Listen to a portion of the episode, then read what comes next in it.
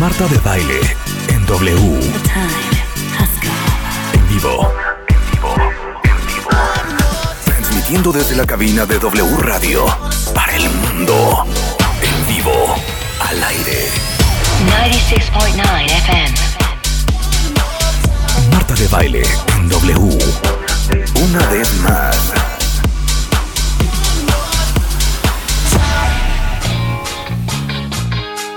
Buongiorno, cuentavientes, bienvenidos a W Radio. Eh, como saben, estamos en plena vacación, pero para ustedes tenemos lo mejor de Marta de Baile. O sea, básicamente lo que hicimos es entrar a los archivos enormes que tenemos y rescatar los programas que a lo mejor se perdieron, que adoraron, que hay que volver a escuchar para volver a repensar y entender.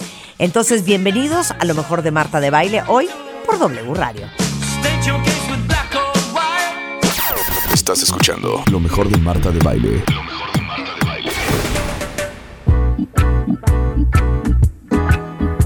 ¿Cómo te suena, Álvaro, tú que eres mercadólogo, en un mundo tan complicado que todo el mundo está cansado, hasta la madre de no saber ahora qué se va a comer, se come proteína, no se come proteína, se toman lácteos, no se toman lácteos, este, ¿Qué onda toda con la, la grasa? comida Sí, tiene que grasa, ser no orgánico, grasa. no tiene que ser orgánico. Que este señor, déjame presentarte a este señor, que una es eminencia, una joya, es ¿eh, una Álvaro? eminencia. Es el maestro Eric Estrada. No, les- no, no le salió barato a sus papás, porque el señor es biólogo, doctorado en antropología, fundador y coordinador del Diplomado Internacional de Plantas Medicinales de México en la Universidad Autónoma de Chapingo. Tiene posgrados en agroforestería, es maestro en horticultura, es nuestro gurú de cabecera y queremos él y yo, a ver cómo ves este negocio, hacer una comuna cuentavientes. Entonces, en la comuna, ¿cómo vamos a estar vestidos todos? ¿Algodón? Algodón, o sea, puro vestido de manta. O sea, no vamos a ser consumistas, unas chanclas de yute. Si quieres, si, no, quieres. sin descalzos. ¿Podría estar yo desnuda, por ejemplo? Sí, sí, También, claro. Marta, Un si pequeño quieres. taparrabo. Sí, sí, un pequeño taparrabo. ¿En qué dormiremos? ¿Hamacas? Pueden ser hamacas o pueden ser una chocita hecha por nosotros mismos. Claro, Exacto. por ¿Y de comer? mismos. ¿Qué comeríamos? Y de comer comeríamos lo que cultivemos. Uh, O sea, vamos a cultivar frutas, verduras, semillas en grandes cantidades. Y te vas a levantar a cortar unas naranjas, que, que se te antoja, un juguito, pues ándale. Ajá. ¿Qué más se te antoja? Pues un cóctel de frutas con cacahuates, pues ándale, cosecha los cacahuates. Pero, por, por ejemplo, si se me antoja un cereal con leche. No, no, pues no hay. Sí, no, no hay. No, no. O sea, no, no, le pode- no podemos tener unas cabritas en el jardín que, que, que les ordeñemos sus ubres Digamos, para digamos. tener un poquito de, de leche de cabra. Está un poco extremo, ¿no? ¿Qué? Digamos, digamos que podemos, podemos poner esa zona de transición Ajá. para los que todavía no son radicales. Esa zona de transición. Es una zona así como de adaptación. Exacto. O sea, un rato no, vamos a poder tener leche de Sí, cabra, leche de sí, vaca. sí. Pero ya con el paso del tiempo ya. Ya, con el paz, nomás es mientras agarran la onda. Tacos de pastor. No, pues no, no. no. No, no, no me quites bueno, eso. mira, yo Pero una la vez. tortilla sí, ¿no? Sí, yo una vez que fui a los tacos al pastor, Ajá. le dije al taquero, démelo con todo, menos carne. No. La carne- No seas payaso. La carne désela a No, mis es amigos. Sin carne y sin Es que tortilla, hasta ¿no? No, no, no. mal. Tortilla, tortilla, cebollita, cilantro, mucha salsa, le dije. Lo más rico es la Ahora, salsa. todo está muy bien. Te lo juro que todo está muy bien. Me preocupa tu oferta de entretenimiento. O sea, por ahí de las 6 de la tarde, ¿qué vamos a hacer? Vamos a hacer, mira, hay baños de barro, Ajá. hay baños, hay masajes con piedras calientes. Ok, Mira, ok. Hay temazcal, Ajá. hay baños de vapor, baños de agua a distintas temperaturas. Guitarra, fogata. Sí, sí, sí. Sí, sí, un sí. Claro. viva Sí, la gente, claro. la hay, donde quiera que va, eso sí. Sí, sí, claro, claro. sí. Oye, sí se antoja totalmente. Te digo una cosa, seríamos tan más felices Un y fin de tendríamos semana. tan menos problemas. No, güey. Un fin de semana cada mes, por lo menos, para bajarle un poquito al estrés. Reducción de Imagínate ansiedad. qué joya. Reducción de ansiedad. O Sí. sea, en vez de estar en un museo, viendo obras de arte, No, viendo dónde comes, también. levantándote, pidiendo un taxi en polaco, desesperada por conocer el lugar porque ya te quedan 48 horas. Güey, Ay, en tu Tú en hamaca. Huaxtepec, Sí. en nuestra, en nuestro En la comuna. La comuna. en nuestra comuna. Todo el mundo es feliz. Sí entiendo a la gente que se mete a los cultos, ¿eh? Te lo juro que sí lo entiendo. Pero mira, O sea, qué delicia vivir en Waco, totalmente. Texas. mira, no sé Porque si aparte, en esa comuna no vas a tener celular, Marta. No hay celular, Álvaro. No vas a tener wifi. ¿Para qué? ¿Para No qué? vas a comprar bueno. nada vía ¿Para online. qué? Nada. ¿Para Ni televisión, Ni ni, tele. celular, ni radio, Ni Twitter. Ni Twitter. Imagínate qué bonito a las 7 de la noche sentarnos todos alrededor de una fogata Sí. y contar. Vacía, nada vendía. ¿No? Luego O alguien sea, un alrededor de una poema. fogata, Alguien un poema Alguien de recita. Sí. Madre querida, Madre adorada, tesoro inmenso que Dios me dio, que Dios me dio. Exacto. Luego tú te echas los motivos del lobo de Rubén Darío. Exacto. ¿no? El brindis. Mamá, soy. Paquito. Brindo por la mujer más. Mamá, no- soy Paquito y no haré travesuras. Yo quiero hacer la comuna. Alguien cuenta una historia de terror. Claro, ¿no? leyendas de la llorona Leyendas en noviembre. Pero hay urbanas. partes, hay partes como que no estamos diciendo la comuna. Hay ciertas cosas que sí vamos a extrañar un poco. A ver, ¿Cómo ¿cómo En qué? los baños, el agua caliente. Ah, así sí, la ¿dónde caída. nos vamos a En el bañar? río, en el qué va a pasar río. ¿En el río? Claro, No, no, en el lo Ay, me va a dar un enfriamiento en el pecho. Ay, mira, te vas a las estacas, ahí está la cerca la comuna. Claro. El río Yautepec pasa por ahí. Riquísimo. Digo, mucha gente, mucha gente ya conoce las estacas, ya conoce el río Yautepec. ¿Quién se queja de meterse a ese río? Que yo sepa nadie. Estaría muy divertido hacer ese experimento, se los juro, ¿eh? Un fin de semana. Un fin de semana de desconexión. Ajá, Sí, podemos comenzar Un bootcamp Ahora, antidigital. puede haber amaciato, intercambio de Ah, parejas. bueno, eso ya depende de cada quien. Eso ya, eso ya depende de lo que andes negociando tú ahí en la O sea, comuna. ¿Dónde encuentras el amor? armas un menú cuando Exactamente. entras, Es que siento que si no se ponen límites va a haber Sodoma y Gomorra ahí, ¿eh? Asqueroso. Bueno, bueno, digo, y eso ya depende de la liga de la decencia de cada grupo. Claro. Digo, Oye, de ese- de- de- dicen aquí, oye, 100% no necesitamos una comuna. Yo te puedo vender una bonita casa en Yucatán, cerca de la naturaleza. ¡Qué rico! mana. ¡Qué delicia! Oigan, no, vamos, ya nos vamos a poner en serio. Está aquí el maestro Eric Estrata porque quiere venir a discutir la verdad sobre las proteínas de origen animal. ¿Ahora qué? ¿Ahora qué? ¿Ahora qué? Pues resulta que todas las proteínas animales Sí. son de origen vegetal. Esa es la novedad, esa es la primicia, Marta. ¿Qué es eso? Una pequeña clase para los nutriólogos, una pequeña clase para los médicos, A ver. una pequeña clase para las nuevas ediciones de los libros de nutrición, porque no dicen, no dicen las cosas como son. Ok. O sea, esa es una bronca a nivel educacional, pues yo diría que mundial. Porque como tú ves a una vaca comiendo pasto Ajá. y la ves que forma 500 kilos de masa muscular y tú te echas un bistec muy sabroso, tú piensas que la vaca fabrica proteína. Pues resulta que no es cierto. No es cierto. La vaca nunca fabrica ni un gramo de proteína. Nunca. ¿De qué hablas? La naturaleza ella, no es ella, así. ella. A ver, explica. Ahí te va cómo es la naturaleza. A ver. El nitrógeno, bueno, primero, hay que comenzar diciendo que las proteínas son sustancias a base de aminoácidos. Una proteína es un ferrocarril, donde cada vagón es un aminoácido. Y cada uno de los 20 aminoácidos diferentes es una sustancia de nitrógeno. Aquí lo importante es entender de dónde sale el nitrógeno para fabricar los aminoácidos con que se fabrican todas las proteínas del planeta. Ah, bueno, ahí te va, es muy simple. Y lo, nos lo dijeron en la secundaria y en la prepa, pero nadie hace caso.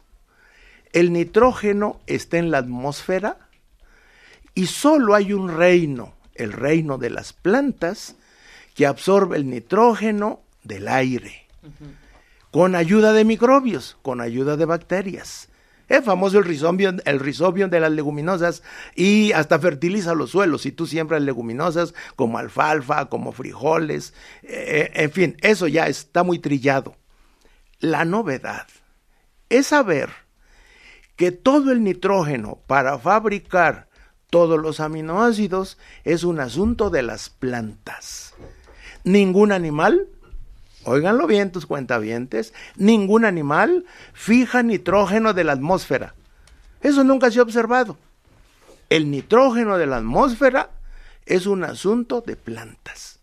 Lo absorbe del aire y con ese nitrógeno fabrica los 20 aminoácidos.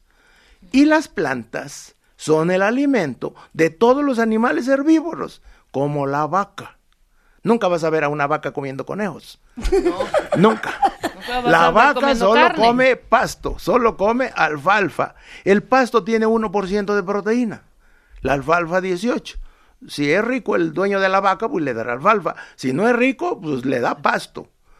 Ese 1% de proteína que fabrica el pasto absorbiendo nitrógeno de la atmósfera, fabrica los 20 aminoácidos al 1% de su peso.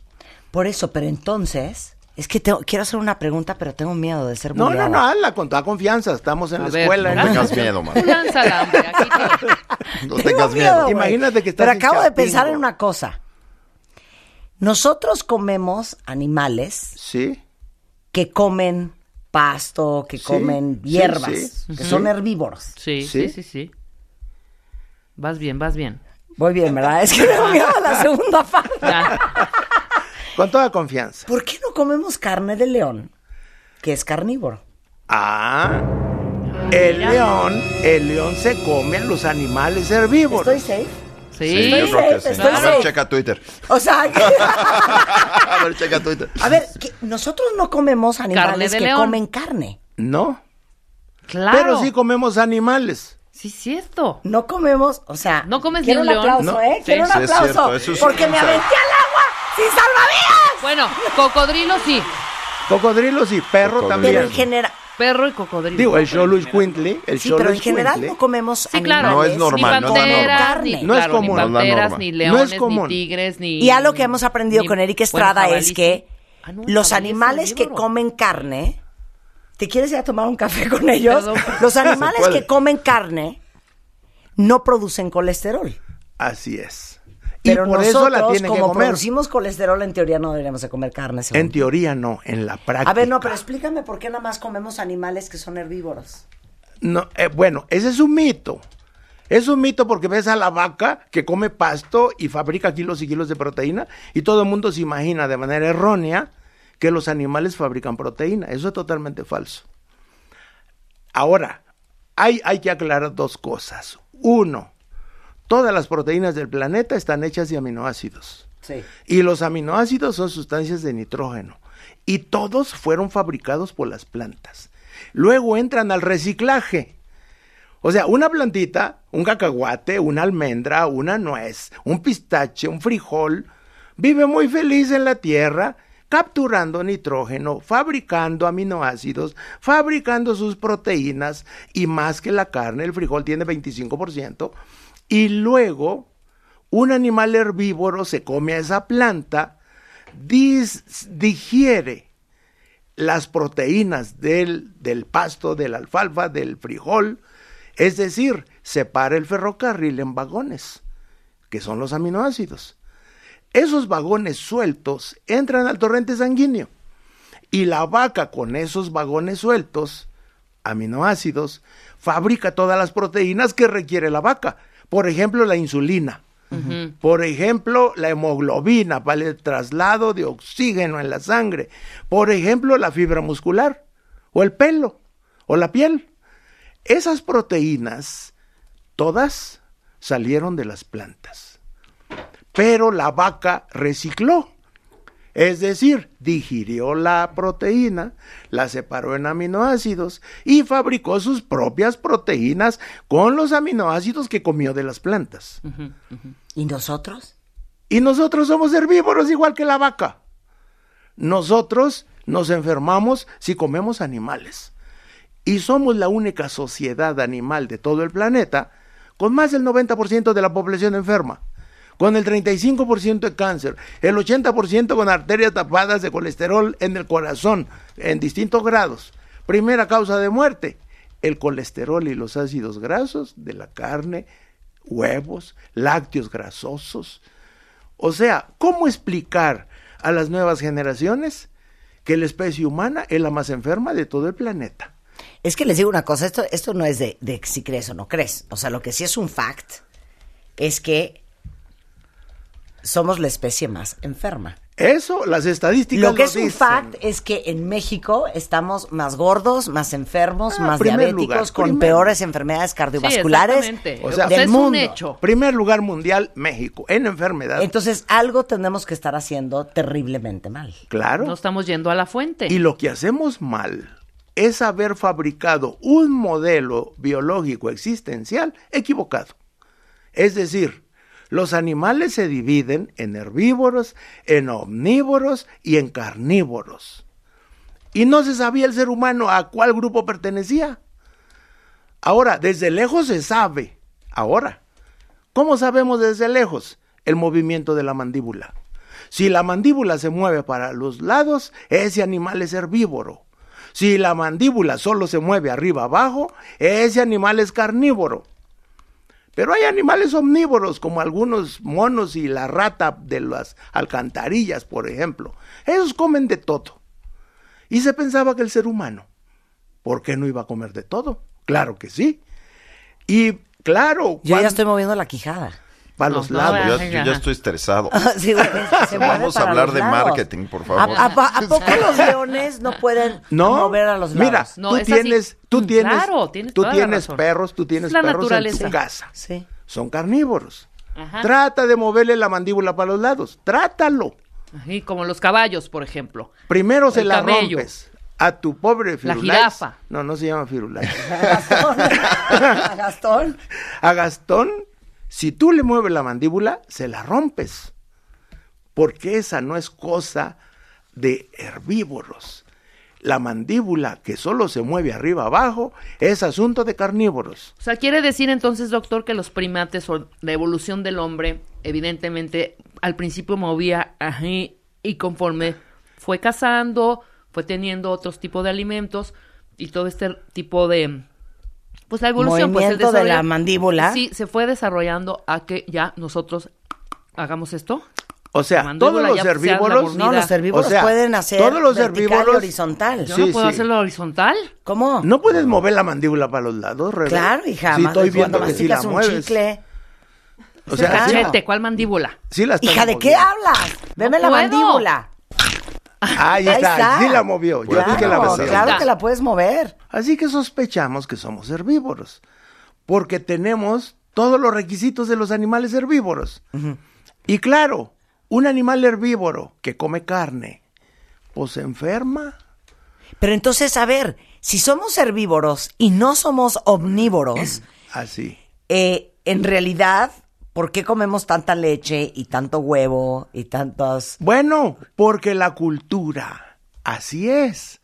Los faraones, hace seis mil años, el faraón dijo, el toro es sagrado, la vaca es sagrada, vive con los dioses, son enviados de los dioses.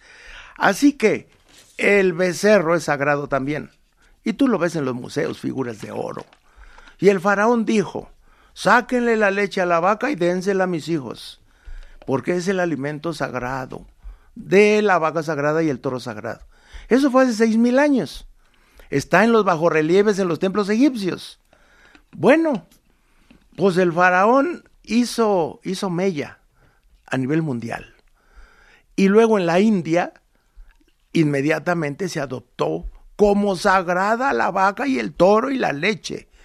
Mira, eh, eh, yo he hablado con doctorados de la India y ni pensar en discutir si es bueno o no comer lácteos. Si es un alimento sagrado durante seis mil años, sigue siendo sagrado hasta el día de hoy y eso no se discute, mijito. Tú te tomas la leche y se acabó. Es que es impresionante. Digo, y yo soy la número uno fan del cereal con leche. Yo tomo leche y me escapo de morir. Estoy suelta el estómago como 48 horas más tarde.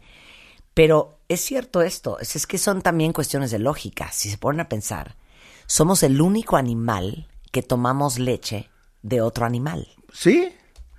Ahora, nosotros somos mamíferos que deberíamos de estar a los cinco minutos O sea, terminando la leche materna se acabó la babosada. Se acabó la leche. se acabó la leche. Pero, eh, pero la lactancia debe de durar por lo menos, mínimo, mínimo seis meses, de preferencia un año.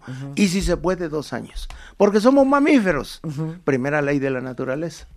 Pero qué raro, ¿no? O sea, Sí. lo normal es tomar leche de tu mamá, como una vaquita, como un becerro, como una Sí, cabrita. cada animalito es lo y que luego hace. ya cuando ya no necesita leche, pues ya eh, Adiós. eh, empieza a comer su pasto. Sí, Pero nosotros pasamos de la leche de nuestra mamá a la leche de otra mamá. sí. Claro. Es una cosa rarísima. Y además ni nos parecemos. Bueno, algunos un poquito. pero en realidad no somos hijos de Ahora, la vaca. pero a ver, yo te voy a hacer un debate, porque acabamos de traer una gringa que tiene un libro que se llama The Big Fat Surprise, hablando todo lo contrario, de que le demos rienda suelta a la proteína animal, Bueno. incluyendo el tocino. Ah.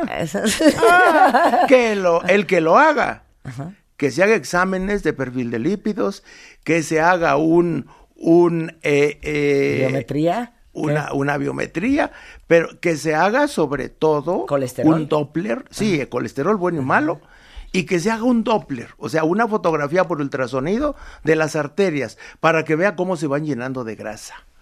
El 80% de los mexicanos tienen las arterias del corazón tapadas entre un 10 y un 30%. El 80%. Eso dice Secretaría de Salud, Instituto Nacional de Salud Pública. ¿Esa grasa de dónde salió?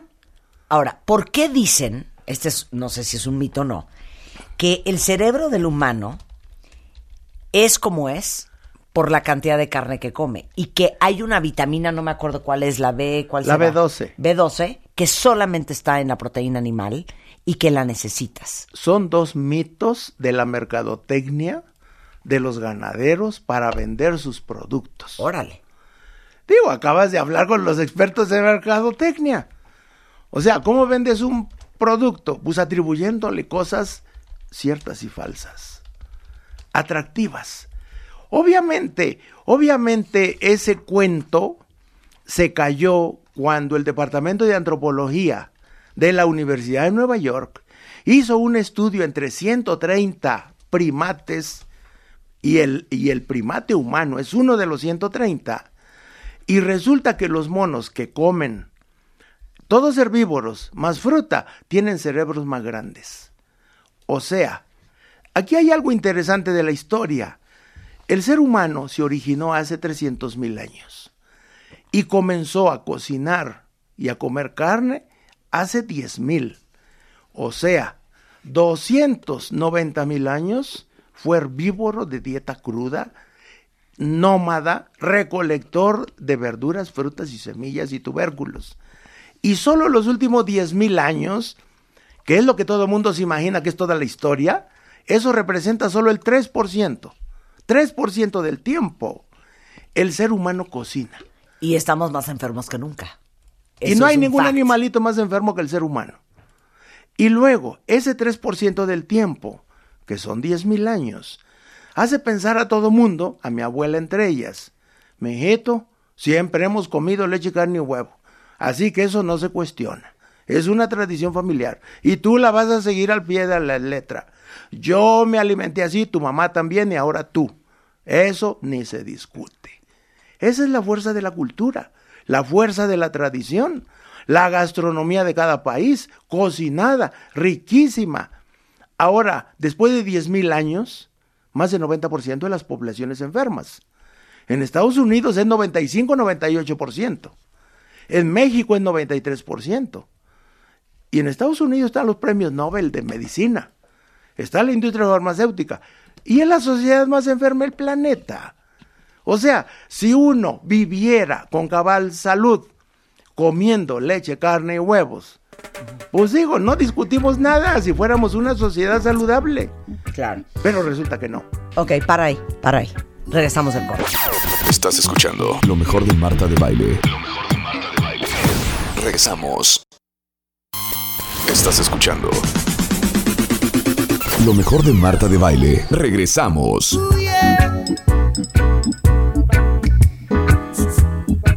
Estamos en una conversación súper intensa con el maestro Eric Estrada nuestro horticultor de cabecera. Eh, ya saben, es un hombre de blancos y negros, es un hombre radical.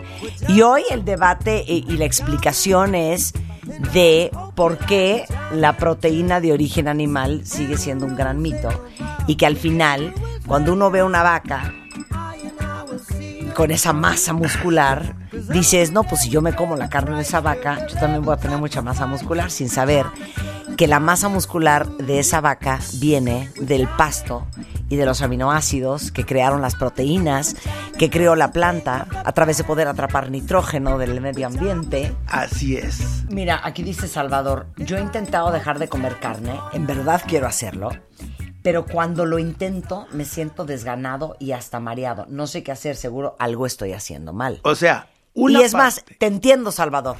Yo como muy poca carne roja, muy poca. Yo cero. O sea, de veras, a menos de que sea una cosa espectacular, me la como. Pero estar comiendo carne todos los días para nada.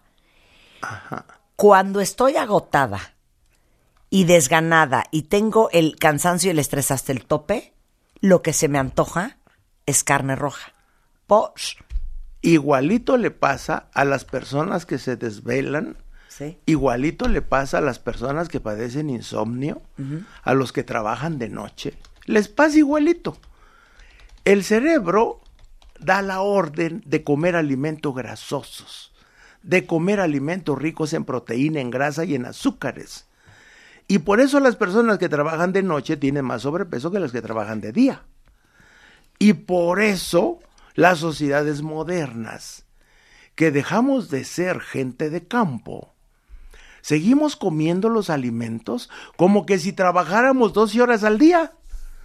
O sea, los cereales es 80% azúcar. O sea, energía para que trabajes 12 horas. Y resulta, y estamos sentados. y resulta claro. así. O sea, no es posible seguir comiendo igual que cuando éramos gente de campos y ahora somos gente de ciudad. Oye, no es posible seguir comiendo igual cuando antes teníamos que salir corriendo desquiciados detrás de un mamut de 7 metros y ahorita estamos enfrente de una computadora viendo Facebook. Claro. Y el refri, y el refri a tres metros, Sí, lleno claro, de comida. Eso, eso es lo peor. Pero entonces, ¿por qué uno tiene la alucinación, como dice el Chava, Ajá. Que la carne roja como que te da energía, como vida, como... eh, esa es la fuerza de la cultura. Es la fuerza de la tradición. Sí, pero a mí no me vengas a decir que 350 gramos de un filet miñón va a causar el mismo efecto que 10 ramitas de apio. O sea, tampoco te pases. Pero sí vas a tener el mismo efecto si te echas un buen plato de frijoles o de lentejas. Lo que pasa es que la psicología juega un papel fundamental. Llevamos 10.000 años tragándonos el cuento de que hay que comer carne. Pasaron 10.000 años. ¿Te das cuenta que si comes carne te enfermas? Ya lo dijo Naciones Unidas desde el 2015. Yo esperaba de 2015, estamos en 2018, que ya la mitad de los mexicanos fueran vegetarianos. Pues no, no solamente no, sino que no bajó el consumo de carne en este país en los últimos tres años. Claro. Mira, a ver, ahí te va otra. Miranda dice, mi hermana no come carne y tiene tapadas las arterias. ¿Será por la cantidad de quesos, harinas y leche que come? Sí, ahí hay otra historia. Todos los alimentos sometidos a calentamiento, todos, animales y vegetales, se vuelven peligrosos y pegajosos y tapan las arterias. O sea, unas papas a la francesa tapan las arterias. Y aunque las hayas hecho en aceite de oliva, y la papa es vegetal, pero si la calientas, la vuelves tan peligrosa como una grasa animal. En eso coincide con la doctora que tuvimos hace poco. ¿Cómo se llama esta mujer? La de The Big Fat Surprise. Nina, Russell Nina. Que decía que el aceite vegetal calentado, grave. Se echa a perder. Que Sabe era mejor riquísimo. casi casi, eh, eh, me- ¿cómo se llama? Manteca de cerdo que el aceite vegetal. Bueno, son igual de malos. Ahora, ahora, pues yo, obviamente, No ¿por qué traemos tanta información? Porque yo llevo 40 años investigando esto y porque comencé a dar consulta hace 20 años, porque tengo 60 mil pacientes y ahí he verificado cómo mejora la salud cuando se vuelven vegetarianos, más cuando se vuelven veganos. Yo mismo me someto a esos tratamientos de dieta. Yo no he comido nada cocinado en el 2018 No manches. y no he comido nada de origen animal. Y en estos, en estos 38 días he bajado 5 kilos y he bajado una talla y media. Ya no puedo ponerme la ropa que me ponía porque me queda muy grande. O sea, el organismo solito comienza a tomar su tamaño fisiológico. O sea, l- la. Bueno. gente no se imagina la inflamación que producen los alimentos cocinados. Sí, claro, claro. O sea, Inflamación sobre todo. Ahí les va algo que se van, van a flipar, ¿eh? Tom Brady, quarterback, busca la alimentación. Tom Brady, el quarterback de los New England Patriots. Uy, el más exitoso. Tom Brady tiene una dieta que es famosísimamente una locura. A ver. No come, o sea, el 80% de la comida que come son vegetales. Todo es orgánico. Eh, usa granos enteros. Eh, el 20% son básicamente eh, carnes magras, o sea, come muchísimo pescado. La mayoría Sí. del pescado que come es salmón. Come casi cero carne roja. No come azúcar. No come harina blanca. Nada que tenga eh, eh, GSM, o cómo se llama? GSM, ¿no? Este, eh, solo usa aceite de oliva crudo, eh, nunca cocina el aceite de oliva, eh, eh, no, o sea, la dieta es una locura. Y vean el tamaño y la masa muscular que tiene Tom Brady. Y, y- y la calidad atlética. Y la calidad atlética, ¿eh? O sea, yo, yo empecé a, cuando estaba viendo el Super Bowl el domingo, empezamos a buscar los pesos de todos los jugadores y cuánto medían y cuánto pesaban Uh, y esto más y el 100 otro. Y alguien en, la sala dijo, y, y, y Tom Brady es impresionante cómo come. Y yo, ¿cómo come? Entonces me puse a investigar y empecé a leer todo. Y su dieta es, el 80% es cruda. Es la del Instituto Nacional de la Nutrición de México. Dieta vegetariana cuando comas carne solo pescado, pero nada frito y nada horneado. No come nada frito, nada horneado, no toma azúcar, no toma harinas. O sea, él le hace caso, él le hace caso al Instituto Nacional de la y es Nutrición de el México. quarterback Más de- exitoso en la historia del fútbol americano. Un atleta de y un alto hombrón, ¿eh? rendimiento. Y un atleta de alto rendimiento. O O, sea, sea- que algo ha de tener razón el doctor Eric Estrada. Ahora, mira, yo le digo a tus cuentavientes, póngalo a prueba. Hagas exámenes de laboratorio.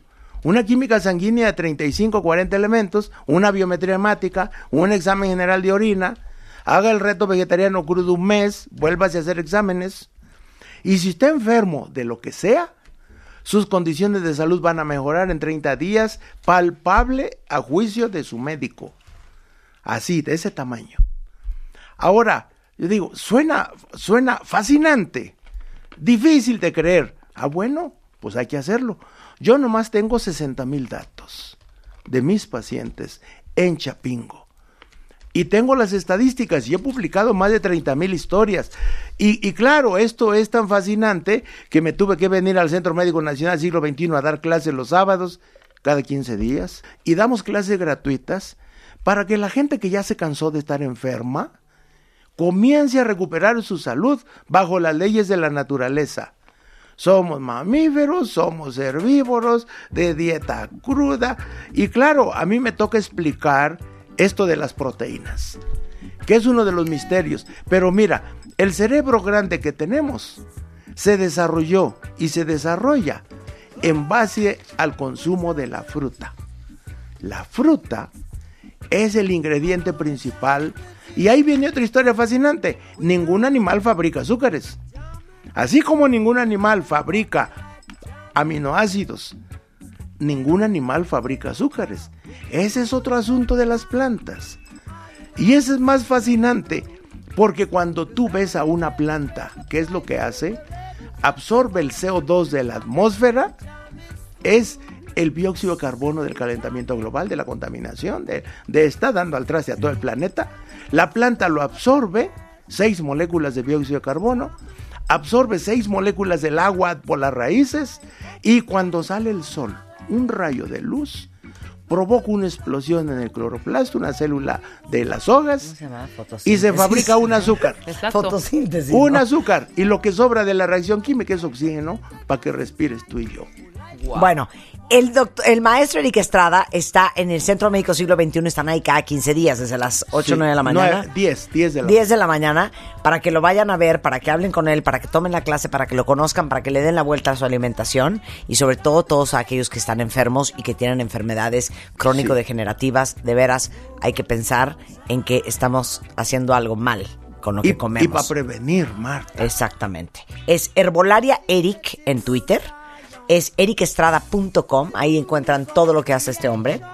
Y este en el Centro Médico Siglo XXI aquí en la Ciudad de México, en Sí, la Avenida Auditorio 2, Cuauhtémoc, Avenida ¿no? Cuauhtémoc, esquina con Sensacional. Baja California. Te queremos, Eric. Gracias. Eres lo máximo. Igualmente. A mí ni me veas, yo estoy comiendo aquí. No, no, yo te veo proteína siempre bastante vegetal. saludable. Yo soy bastante Sí, saludable. sí, sí.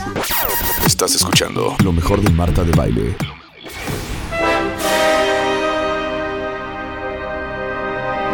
Eduardo Calixto, nuestro neurofisiólogo estrella. Maestro y doctor en neurociencias por la UNAM, con un postdoctorado en fisiología cerebral de la Universidad de Pittsburgh, en Pensilvania. Is in the house. Qué bonita entrada, ¿no? Qué No, bonita entrada. Ya te extrañamos, Eduardo. Yo a ustedes. Muchas gracias. ¿sabes Muy qué? buenas tardes. Solo quieres escribir y solo quieres hacer libros y solo te quieres dedicar a firmar libros y... Qué pena, qué feo, qué feo. Siempre es un gusto y un Es honor estar un contigo placer tenerte y acá. con el audi- la audiencia que nos escucha. Bueno, no, Eduardo es quien nos explica todo lo que pasa y cómo funcionan las cosas en el cerebro. Y hoy vamos a hablar de la neurociencia de la discusión.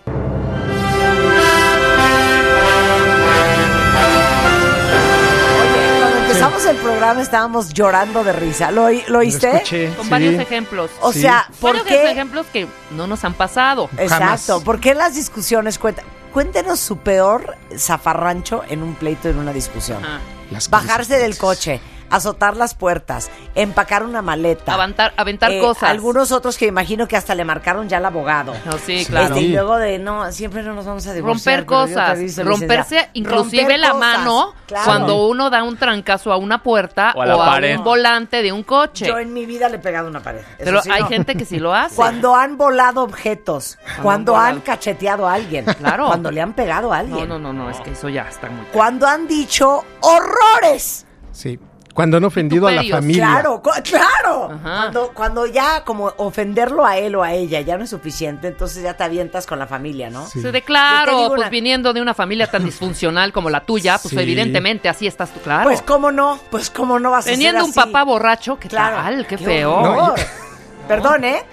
Igual de histérica que tu mamá y por eso se quedó sola. Sí. Y tú así de güey. Bueno, los horrores que uno comete en las discusiones nos los va a explicar Eduardo Calixto.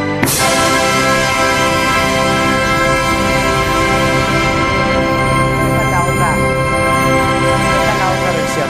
Sí. Mejor me voy.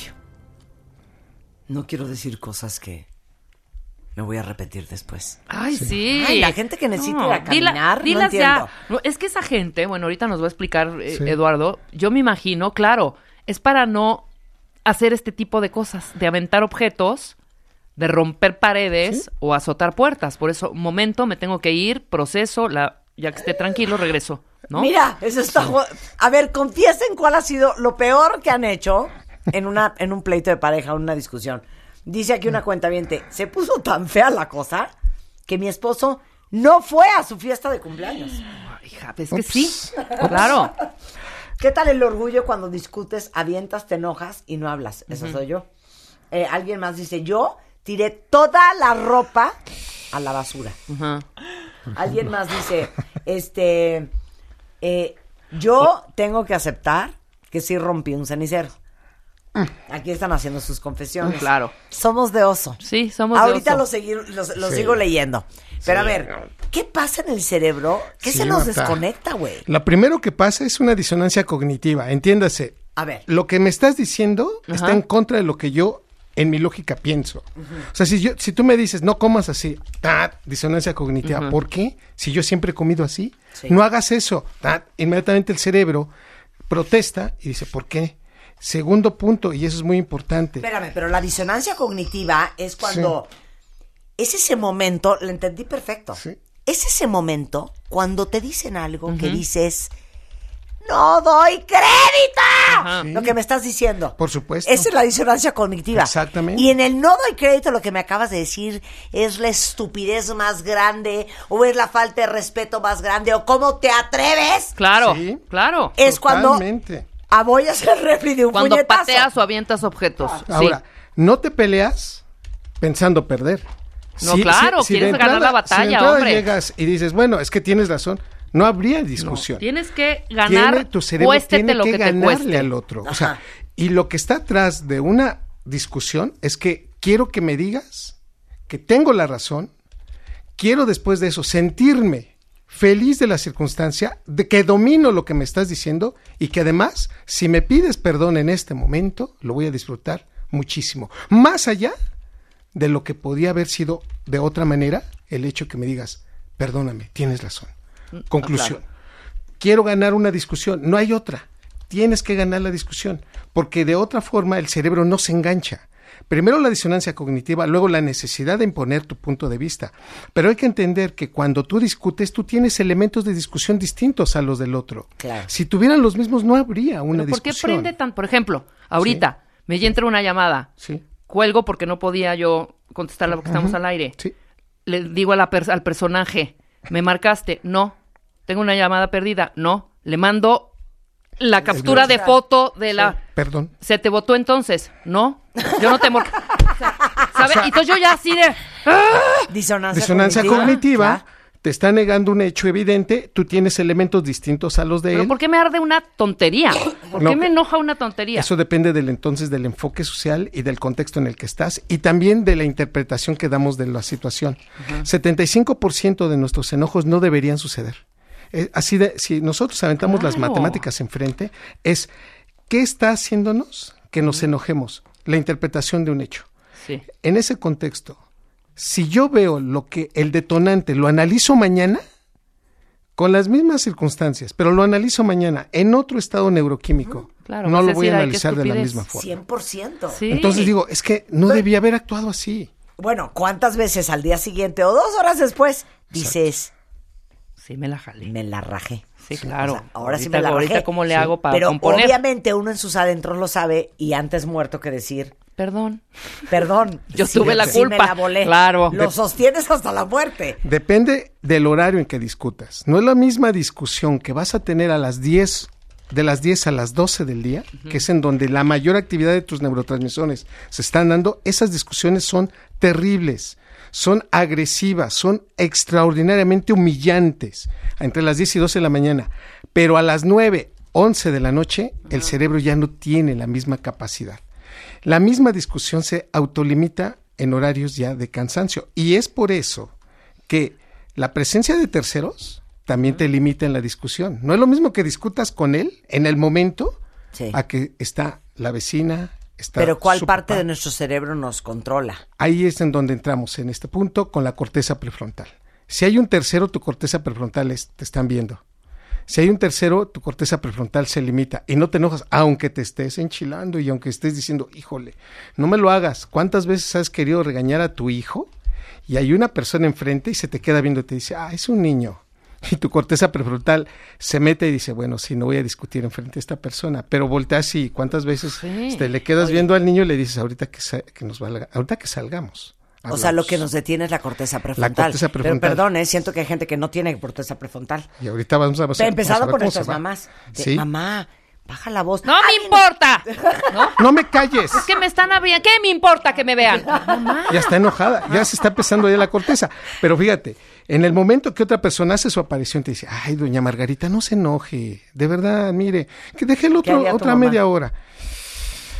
En ese momento, tu corteza mismo, prefrontal está en la disyuntiva. ¿eh? ¿Qué me importa? El que me importa está es la frase pero ella está enojada. La corteza prefrontal no termina de formarse en las mujeres hasta los 22 años y en los hombres hasta los 26. Regresando del corte, seguimos desmenuzando por qué nos ponemos como huilas enjauladas cuando hay una discusión. Regresando del corte con el doctor Eduardo Calixto.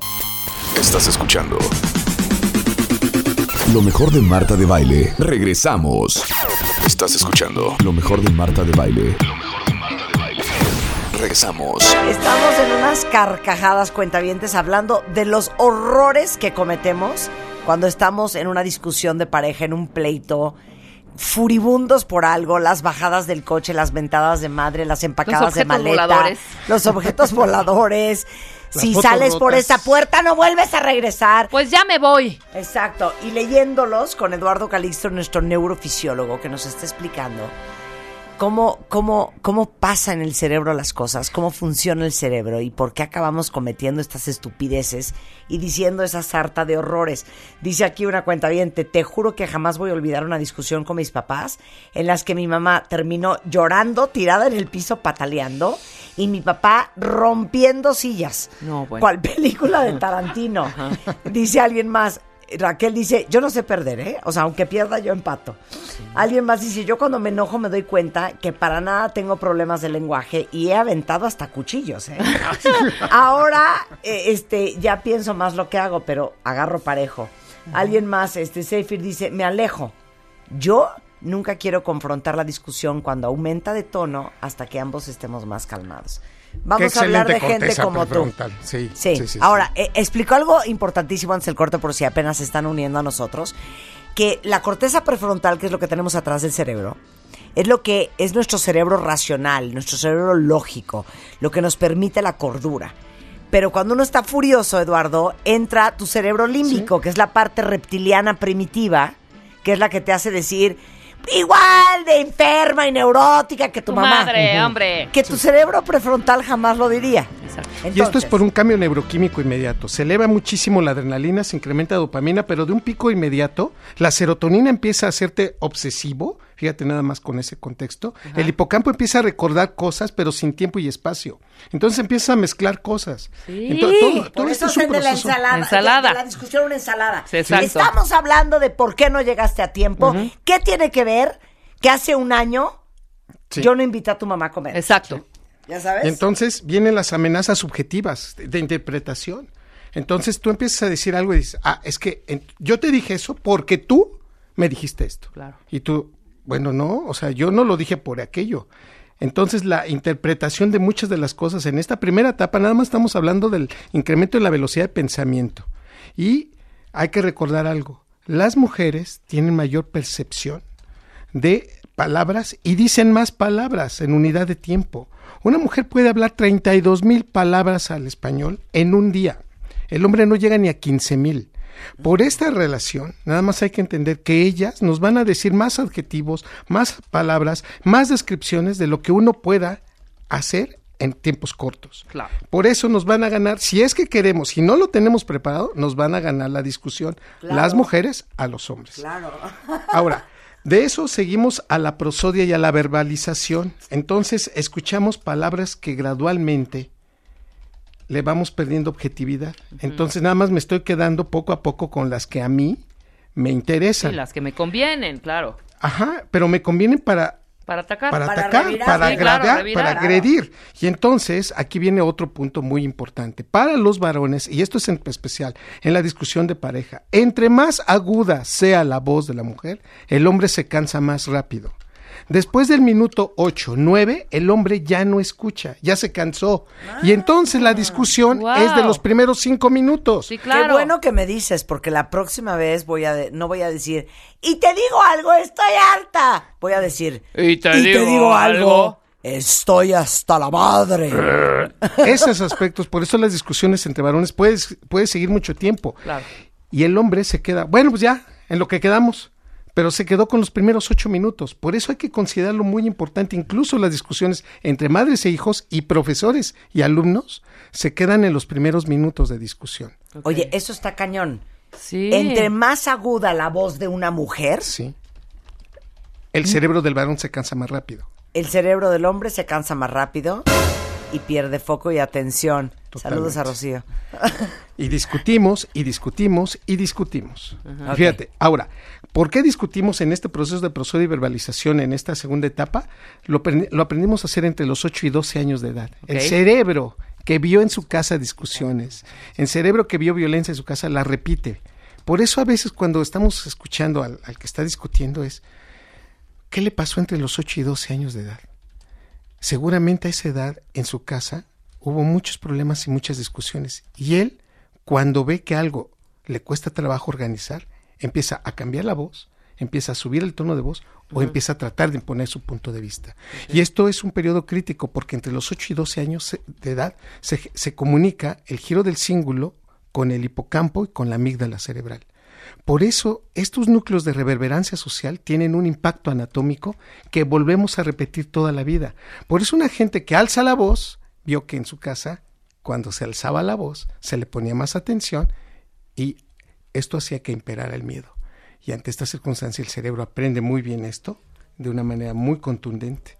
Hay que recordar que el hambre, el sueño o el estrés cambia el fenómeno de prosodia y ver- verbalización. ¿Qué quiere decir? Que si estoy cansado te digo, sí, que no es lo mismo que yo diga sí. Aún, sí, hombre. Para los tres son sí, pero evidentemente las mujeres adaptan más rápido los procesos de prosodia. Y entonces, es que desde que me dijiste sí, ahí empezó, fíjate. Desde esa, de- sí, cuando te dije que sí íbamos a ir a la fiesta, cuando me dijiste sí. O sea, no me hables así, Roberto. Soy muy sensible. claro. Ahora, hay que considerar, y lo digo con todo respeto, la prosodia, la, ¿cómo? La Siento que los prosodia hombres es- no entienden la prosodia. no, ¿eh? la prosodia Sí, es cómo cantamos no. el lenguaje. Los hombres nos cuesta más trabajo. La mujer lo detecta de- desde los 500 milisegundos. Un mensaje prosódico bien, bien diseñado, la mujer lo entendió. Perdón, no. paréntesis. Por eso basta que nuestros hijos nos llamen y nos digan, hola ma, que en ese momento sabes que algo está pasando. Por supuesto. Claro. ¿Qué tienes, mi amor? Es que no me siento bien. ¿Qué tienes? mi- Y nada más te dijo hola ma, ¿eh? Sí, claro. Ese hola ma de nuestros hijos, tú sabes si está triste, si está cansada, si le duele algo, si está pasando Claro. algo, si, lo que sea. Eso es prosodia. Totalmente. La manera como cantamos el lenguaje. Sí. Hola, ma. Hola, ma. Hola, ma. Claro. Esa manera. Son los tres los mismos. ¿Y cuántas veces no les ha pasado distinto. con los hombres en nuestra vida y los amamos, señores? Sí. Eh, que dices, sí, como quieras. Y te dicen, órale, va, entonces sí, vamos a la carne. Tú, claro, o sea, no, no ¿cuál entendiste. parte del hola, sí como quieras? Ajá. Y mi tonito no entendiste. Sí. Era No, un tono de decir, no, pero- pues entonces pero ¿a es que me dónde acabas de quieres decir ir? que sí. No era así. No, pero tú me dijiste que sí. Es que no era con esa intención. Claro. No funciona la prosodia. Exactamente, Sí, claro. para nosotros nos costó más Prosodia, cuenta bien. Bueno, les cuesta, les cuesta Ahora, más trabajo. hipocampo más grande en ella, se acuerdan de más cosas. El hipocampo es 25% más grande en ustedes. Por eso hacen una asociación inmediata, memoria, recuerdos, asociación, voz, eventos, aromas. Para ustedes las mujeres es muchísimo más rápido este Totalmente. proceso. Contamos las veces que llegó tarde, contamos las veces que no contestó el teléfono. Y la asocias con lo mismo Sí. que acaba de pasar Sí, como ahorita. hace dos años que Sí. tampoco me contestaste el mensaje, ya ¿sabes? Ay, no, no, no, no. Los hombres tenemos 80% más grande la amígdala cerebral. Por eso rompemos, cuando ya rompemos, somos iracundos, posesivos y dominantes. O sea, suena No, a ver, justificación. espérame un segundo, espérame un Sí, segundo, sí, espérame. suena, Suena justificación. justificación. El hipocampo de la mujer es 25% más, Más grande, grande. por ende, Recuerda Tienen más, más cosas. memoria. tienen más memoria y asocian con más rapidez. y asocian con más rapidez. Ok. Contraparte, el varón tiene la amígdala cerebral 80% más grande. Por eso tiene las mechas más cortas. Por eso cuando ya se Tengo le, cerebro de hombre. se le cierra el coche, es que, es que esto es característico. Se le cierra un coche y dice, Ya es que se- se metió en mi carril. Oye, un cuentamiento ahorita lo estaba leyendo, no voy a decir sus nombres porque no los voy a balconear, pero dice que se estaba peleando con la mujer, se salió de la casa y estaba tan furioso que se fue a trompear con dos hombres No, desconocidos. bueno. No, bueno, date cuenta. Ahí está la Ay, qué ahí está horror, tu claro. amígdala la cerebral. cerebral. Entonces ya no tienes freno, ya te atrapó totalmente este proceso. Claro. Traes, pasamos a la etapa de gritos. Ajá. En este momento la amígdala cerebral se sobreactiva de tal manera que ya el tono de voz es para dominar. Es que ya te lo dije que no. A ver, perdón, no me hables así, Alberto. Es que no soporto los gritos. eh. Y entonces, es que te- de- desde hace rato te estoy hablando. Date cuenta que la velocidad con la que estás pensando es más rápido con la que puedes generar una palabra. Pero la estás, te estás subiendo de tono de voz. Los gritones no, No no- no soportamos los gritos. Yo no soporto los gritos. Ok. Y somos Dos- gritonas, Dos, perdóname. dos Sea- estructuras del área cerebral grito. están ahí metidas. No, hija. O sea, Marta Cero se le hace muchas cosas, güey. O sea, no, esto fíjate ya está nada muy más. cañón. Es que el área tegmental ventral de las mujeres, las- la zona donde se está generando este proceso es 75% más grande en el cerebro femenino. ¿Y eso qué? Y entonces es más fácil generar una emoción a través de un grito que un varón. Entonces el hombre grita para dominar y la mujer grita para ponerse atención. Pero Exacto, te digo algo, por eso es que te juro que siento que mi grito es mucho menos ofensivo que el grito No de estamos Juan. hablando si ofende o no ofende. Estamos hablando el tono, el tono, tono. claro, por No, supuesto. es que el tono, a mí, a mí que me hablen que te suban el tono, me- porque igual no no te- sabes cómo pero es. no te están agrediendo y finalmente te están diciendo, no, Marta, no vamos a ir. ¿En dónde está la ofensa? Pero te cala. no, pero ya ahí No, ya. no, no, no, no, no, pero te voy a decir una cosa. Ahorita vamos a hablar de cómo con la edad Sí, uno cambia. Por supuesto. Ya saben ustedes lo brava que puedo ser. Sí. Pero con la edad me, me he con- Calmado, me he calmado muchísimo y trato de ser muy prudente. Te voy a dar un infarto. en Chila, en Chila, que llega súper tranquila, Claro. haciendo un esfuerzo sobrehumano, güey, por no armar un zafarrancho. Oye, mi amor, te digo algo. No está padre esto y esto y esto. Y me late que la próxima vez mejor dinero y no vamos. Uno, fíjate, Sí. fíjate Sí, el sí, control sí. en mi voz, ¿eh? Sí. Y miren Cor- que puedo gritar. Mira la corteza prefrontal. Mira mi corteza prefrontal. ¿y la ¿eh? Contestación cómo fue? Y te contestan así como, ¿de qué? ¿De qué estás hablando? ¿De, de qué estás hablando? Entonces tú dime. Sí, ¿de, de qué estás hablando? No, yo soy, yo soy, ahora Ah. yo soy hispano. Sí. No, no, no, pues te estoy diciendo que la próxima vez me avisas y ya tomamos una decisión entre los dos. Perdón, hay muchísimas veces que tú no me avisas y yo no te digo nada. Bueno, no lo estoy diciendo por eso. Bueno, a partir de ahora, si pasó en el pasado, ok, a partir de ahora Por platiquen. eso, todo lo hago mal. ¡Ay, sabes hago Ya me voy. Sí, exacto. Hasta que uno se, se colma la paciencia. ¿Viste que- Y que en no qué- se quieran agarrar cosas son a las patadas. Esto es tiempo real, o sea, pasaste del real. de la velocidad de pensamiento Yo también, en menos de yo 30 a la segunda segundos. que estoy Sí, sí. tranquila A y me la cambian. A ver, o sea, no estás entendiendo entonces. Pero ahora date cuenta. Y el no lo voy a volver a repetir. El, el lenguaje corporal se hace tan evidente que el movimiento de manos, Sí. la fijación de la mirada, el, arruga- el arrugar la nariz y el ceño te está diciendo Sí, mucho claro. más porque es la actividad que tiene la Ok. amígdala cerebral. metida. Entonces ya hablamos de gritos, ¿no? Sí. Ya hablamos y entonces, de gritos. en ese momento se meten estructuras del cerebro que nunca se deberían meter, el cerebelo. O sea, el cerebelo es una estructura. los gritos? En los gritos. El cerebelo tiene una visualización del lenguaje muy lejana, pero cuando ya estás gritando, el cerebelo también se mete y es cuando empiezas a hacer movimientos, empiezas a, a azotar cosas, o es cuando ya avientas Sí. la taza o empiezas a manotear. Y entonces empiezas con el claxon y dices, a ver, espérame, espérame, no tienes que hacer eso, ya te escuchó, no lo vas a desaparecer a claxonazos. Sí, ¿no? exacto. Porque el cerebelo se está metiendo a realizar cosas que comúnmente no haces cuando estás hablando. Y esta pregunta sí es de verdad. Sí.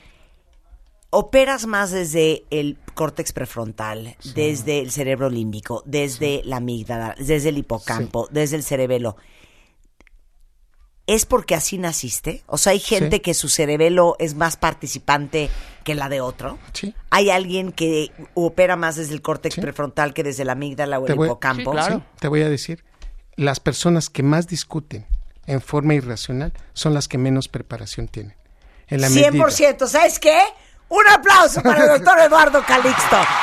Ay, Entre más experiencia tienes, claro, más viajes, mayor diversidad cultural, Vocabulario. aprendes a controlar muchas cosas. Pero las personas Empiezas a discutir. que no tienen preparación, incluso hasta les cuesta más trabajo entender un punto de vista. Todos alrededor Claro, te dicen, claro. ya te entendimos, sí es cierto, tienes razón, y el otro, no.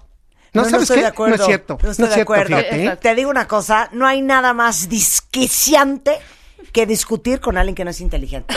Y entonces se nos va ahí el, ter- el término. En, la- en el momento que estamos gritando, es un, un proceso donde no analizas objetivos. ¿Sabes solamente? Ya- descripciones. Ya vamos a divorciarnos todos. Avientan las cosas y dices, bueno, ya. Claro, falta un poco más de... actos de contrición. Y No, son bueno. horas para poder tratar de que entienda el punto algunas veces, ¿no? O sea, de jalarlo otra vez y que se haga una discusión que sea efectiva. ¿O no les ha pasado que Hijo. dicen, por ejemplo, te digo algo, no está padre lo que acabas de hacer, es súper pasivo-agresivo? ¿Cómo? Se voltea y te dice, Claro que ¿qué es no. pasivo-agresivo? Ah, no, pues ya valió. Corte Ya A, ahí, güey. te das cuenta que llevas 40 minutos explicándolo lo que es pasivo-agresivo, él discutiéndote la definición de pasivo-agresivo Y perdiendo en vez el de foco estar del rollo. addressing the issues. Ahora sí que, como dice mi hermana Eugenia, más issues que Vogue. Sí. Exacto. Y finalmente esta parte, o se va a la parte Precioso, patológica más issues que. Vogue. de violencia y golpes, en donde ya se perdió totalmente la prefrontal, nos vamos entonces a un sitio en donde no puede durar más de 20 minutos. Ok. Este individuo, si dura más tiempo así, ya habla de un trastorno de su personalidad. Más de 20 minutos. Más de 20 minutos. No puede. Entonces ya no verbaliza y entonces quiere imponer con base a golpes. Ok. Entonces, esto hay que recordar que lo hacen más los varones, pero también lo pueden hacer mujeres porque aprendieron ese proceso en su primera infancia y se pueden poner en esa agresión. Y finalmente nos llega una etapa de llanto. 75% de esto es más frecuente en mujeres y 90% depende del ciclo menstrual. Ajá. ¿Qué significa Cuando esto? Estamos hormonales. Que cuando ya están en la etapa progestacional lloran más fácil. ¿Por qué? Poca madre que me dijiste eso. O sea, no No, yo no lloro de tristeza, yo lloro de berrinche de y de enojo. frustración pero fíjate, y de furia. pero tu cerebro está queriéndole decir al No, otro yo no que lloro sus de neuronas eso, en de espejo deben tranquilizarse. El llanto automáticamente, si hay buena salud mental en el otro, lo tiene que tranquilizar. Si el otro sigue gritando y sigue manoteando, quiere decir que no tiene buena salud mental. Un cerebro que es sensible a las lágrimas del otro empieza a manifestar una disminución de su enojo. La discusión se tiene que parar. pues Ah, yo entonces, soy ¿cómo enferma. explica- entonces, ¿qué opinas? ¿Qué tal la gente cuenta bien desde que empiezas tú con tus lagrimitas y te dicen, ¡ay, Ah, vas ya. a llorar otra vez! Ahí vas a empezar me con vas la a manipular y eso no está. Ta- Se abre un ¿Será paréntesis. Miedo, miedo? Psycho, psycho. En este momento su corteza prefrontal no es sana. Ok. Tu persona, tu enamorado, tu amante, tu novio, tu esposo no tiene buena salud mental. ok. Y en este momento te das cuenta que si tus lágrimas no lo conmueven o no lo paran, Sí. esto Y ni llores, ¿eh? Ay, imagínate. 500 milisegundos de la primer lágrima el cerebro tiene que reconocer que ya se pasó. Ay, no, sí. 500 mil. Estamos hablando de medio segundo, por favor. Depende del contexto de la llorada. Pero en si te términos lloran en el generales, trabajo, es de- o sea, no llores, nos damos ¿eh? cuenta que la persona que llora trabaja su cerebro más rápido, se va a cansar y por eso la discusión se va a acabar. Paréntesis. Esto excluye llorar en el trabajo. Exacto. En el trabajo Con no el se jefe. llora, ¿eh? No, nunca. No se llora jamás en el trabajo. No, jamás. Nunca. No, ya no estamos en la primaria. Nunca. Bueno, nos Si calmamos. cómo se final. pone Rebeca Mira, cuando la gente le llora en el de, no, no, Bueno. bye. Y no me llores, le dice. Bueno, 30 minutos después de haber iniciado el primer grito, el primer manotazo, el cerebro tiene que autolimitar el enojo. Si tampoco esto se calma en 30 minutos, quiere decir que la persona que está discutiendo no tiene buena salud mental. Esto quiere decir que la violencia, el golpeteo, los llantos, todo eso, ¿quién le pone freno a la discusión? Regresa a la corteza prefrontal y dice, la acabamos de regar, eso que hiciste no se hace, y la corteza prefrontal se vuelve a meter. Oigan, si quieren aprender más sobre cómo funciona el cerebro humano, que a mí me parece fascinante, Eduardo tiene un libro que se llama Un clavado a tu cerebro, de Editorial Aguilar.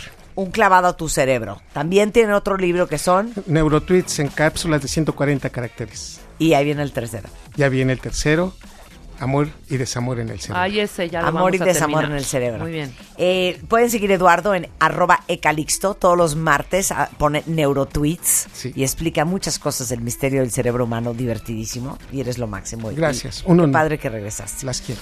A ver, cuentavientes, para todas las que sufren eh, los molestos síntomas insoportables premenstruales y que les duele el coxis, pero el sacro, pero el rabo, pero las piernas, pero la espalda, pero el vientre, sienten dos cuchillos en los ovarios.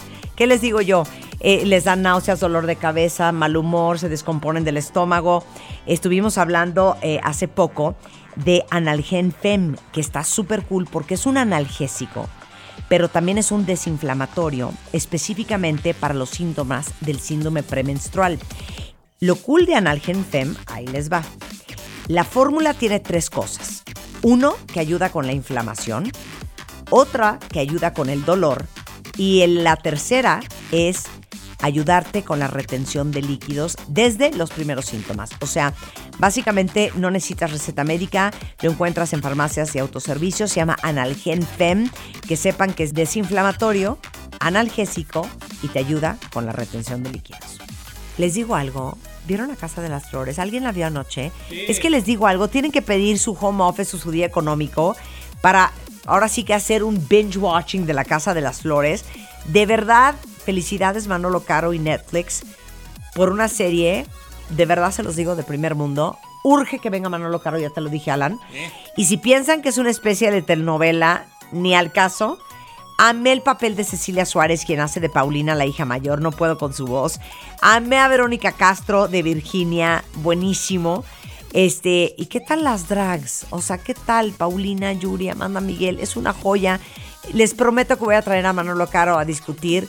eh, de verdad, su, su obra maestra en la Casa de las Flores, tan bien pensada, tan bien escrita, tan bien rodada.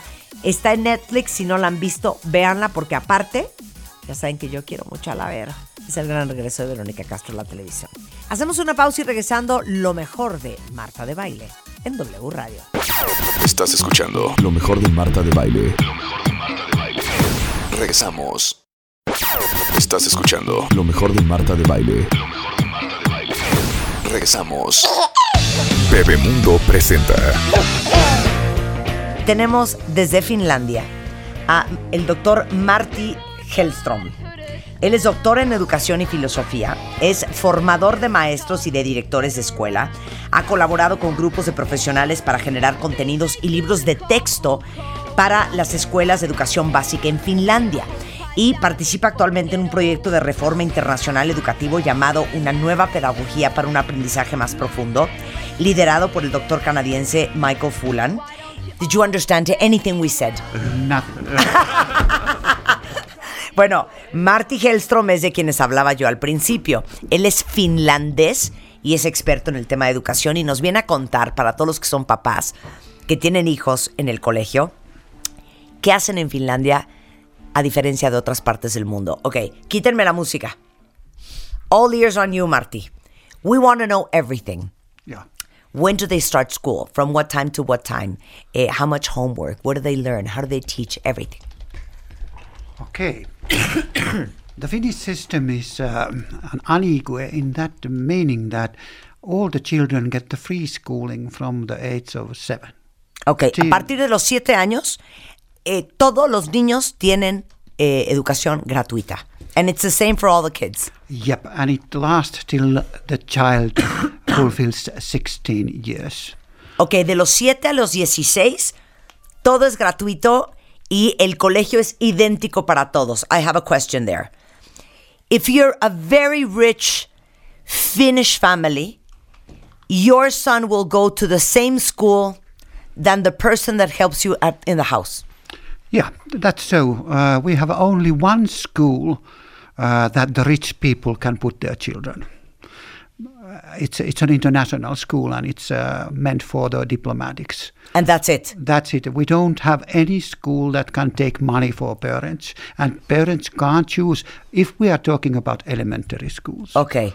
Then, if we do a gymnasium or something like that, there there are possibilities. Ok, dice, ok, si tú eres una familia finlandesa millonaria, este, va tu hijo al mismo colegio que la persona que limpia en tu casa. Y dice, solo hay un colegio en donde dirías que van los hijos de los diplomáticos, es solamente uno.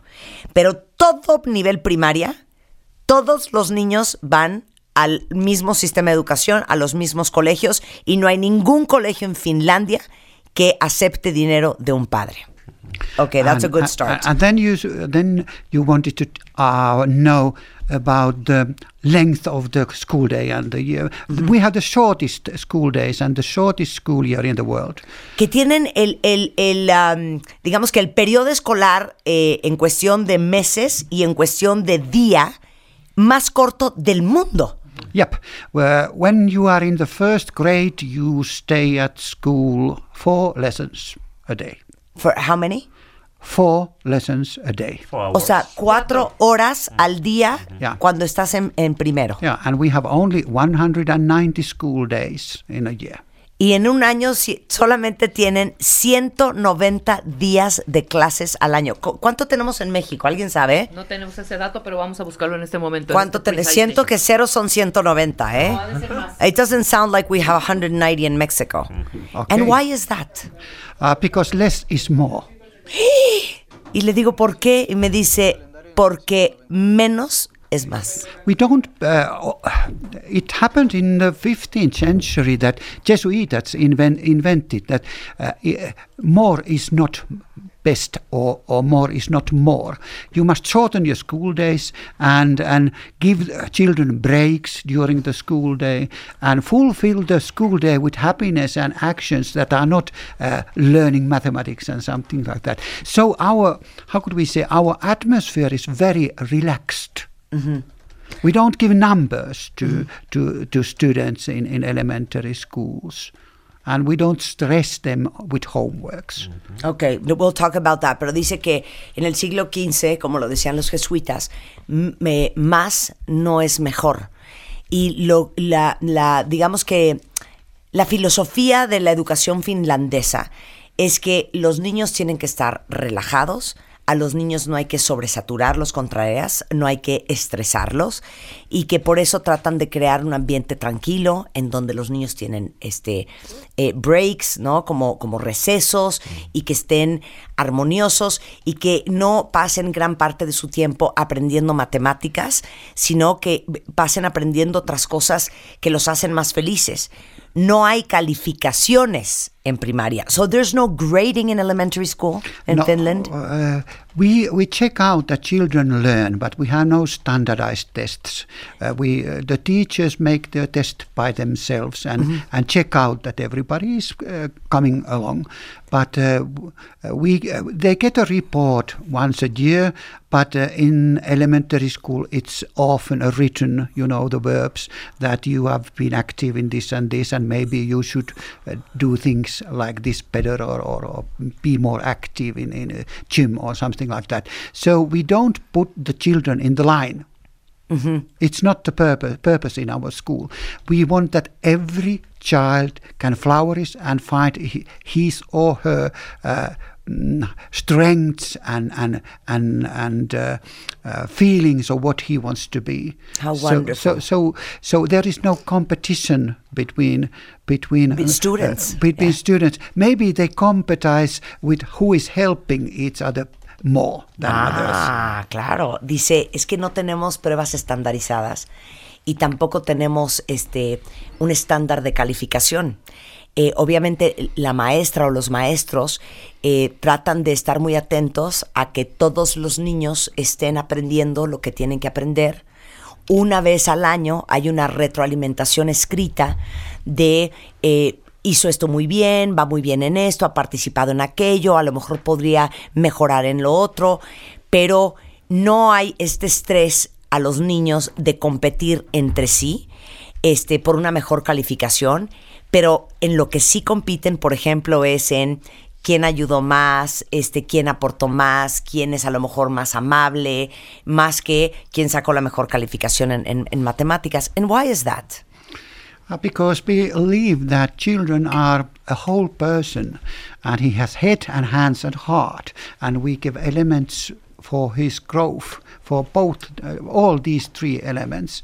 So so uh, we believe in cooperative uh, learning learning wi- with uh, teams with teachers and, and uh, pupils together. We don't believe on old fashioned teaching that the teacher is keeping lessons and pupils are listening with their two ears.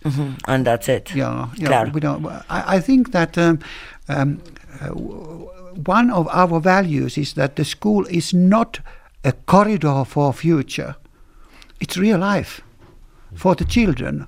They have their needs and they must feel comfortable and they must be happy at school and they must uh, enjoy their life. Es que no puedo creer. I, ju- I can't believe what you just said. I've Why? never thought of it like that. Ah, but it's Pero so. of course. Es que le digo que porque es así, ¿no? La forma en que no califican y en que no alinean a todos los niños por parejo. Y dice, es que los niños son pues sus manitas, su cabeza, pero también su corazón. Es un ser completo. Y evidentemente queremos eh, que los maestros los vean como un todo. Y lo, lo que me flipó ahorita es que dice, nosotros no creemos, y esa es la filosofía finlandesa, que el colegio o el paso por la escuela es el camino al futuro. El paso por el colegio es la vida real. Es, es el presente de un niño, es parte de su vida. No es solamente la preparación al futuro o el camino y entonces vamos a hacer pedazos al niño para que esté listo para salir a una universidad y al trabajo. O sea, el día a día de ir al colegio es parte de la vida real de un niño. I've never th- saw it like that. Yeah, yeah, that's an old tradition in in, in Finland that we, uh, how could we say, we are very child-centered, and, and and we want uh, that chi- children learn, but also that they feel well, and and the welfare is very important in in Finland. Uh, of course, we want them to learn to read and, and write. But uh, if, if every child gets a possibility in the school time to find his passion, to be a musician or, or, or dancer or whatever, so he will learn also those difficult things because he knows that this is things that I am very good and this, these are things that I must work hard. But if the if the whole school is like a jail, where, where, where you are just punished and, and, and, and said that you are, I see nothing good at you. So we destroy our youngsters. Dice, en general Finlandia entero son muy eh, orientados a los niños, son, están muy enfocados en los niños. Eh, creen en una educación cooperativa, más que un niño se siente y, escuche y ponga atención y escuche el dictado y se quede sentado en su sillita viendo a la maestra sin parar. Este, y tratando de poner atención y de memorizarse las cosas. Realmente lo que tratan es de encontrar eh, los momentos y el balance en que los niños encuentren durante esa etapa de la educación sus verdaderas pasiones, que tengan espacio para saber si es la música lo que los mueve o si es el baile, porque el mensaje es no solamente para esto soy bueno y esto es lo que me apasiona, y sí, sin duda, quieren que aprendan otras cosas como leer, escribir, como matemáticas, pero vivirlo así, con ese balance de puedo hacer lo que más me gusta en quinto de primaria. Y claro, eh, tengo que trabajar muy duro para aprender geometría y matemáticas e historia, pero existe este gran incentivo de que yo me pueda dedicar a algo que me fascine. Entonces la escuela deja de ser una cárcel, ¿no? Eh, en donde los niños se viven como castigados, eh, haciendo siempre cosas que no les gustan, con, sin ningún incentivo, y eso pues no trae nada bueno a nadie. Y al final lo que quieren en Finlandia es que los niños crezcan felices y que crezcan motivados y que crezcan emocionalmente sanos. You know what I've always said to my audience?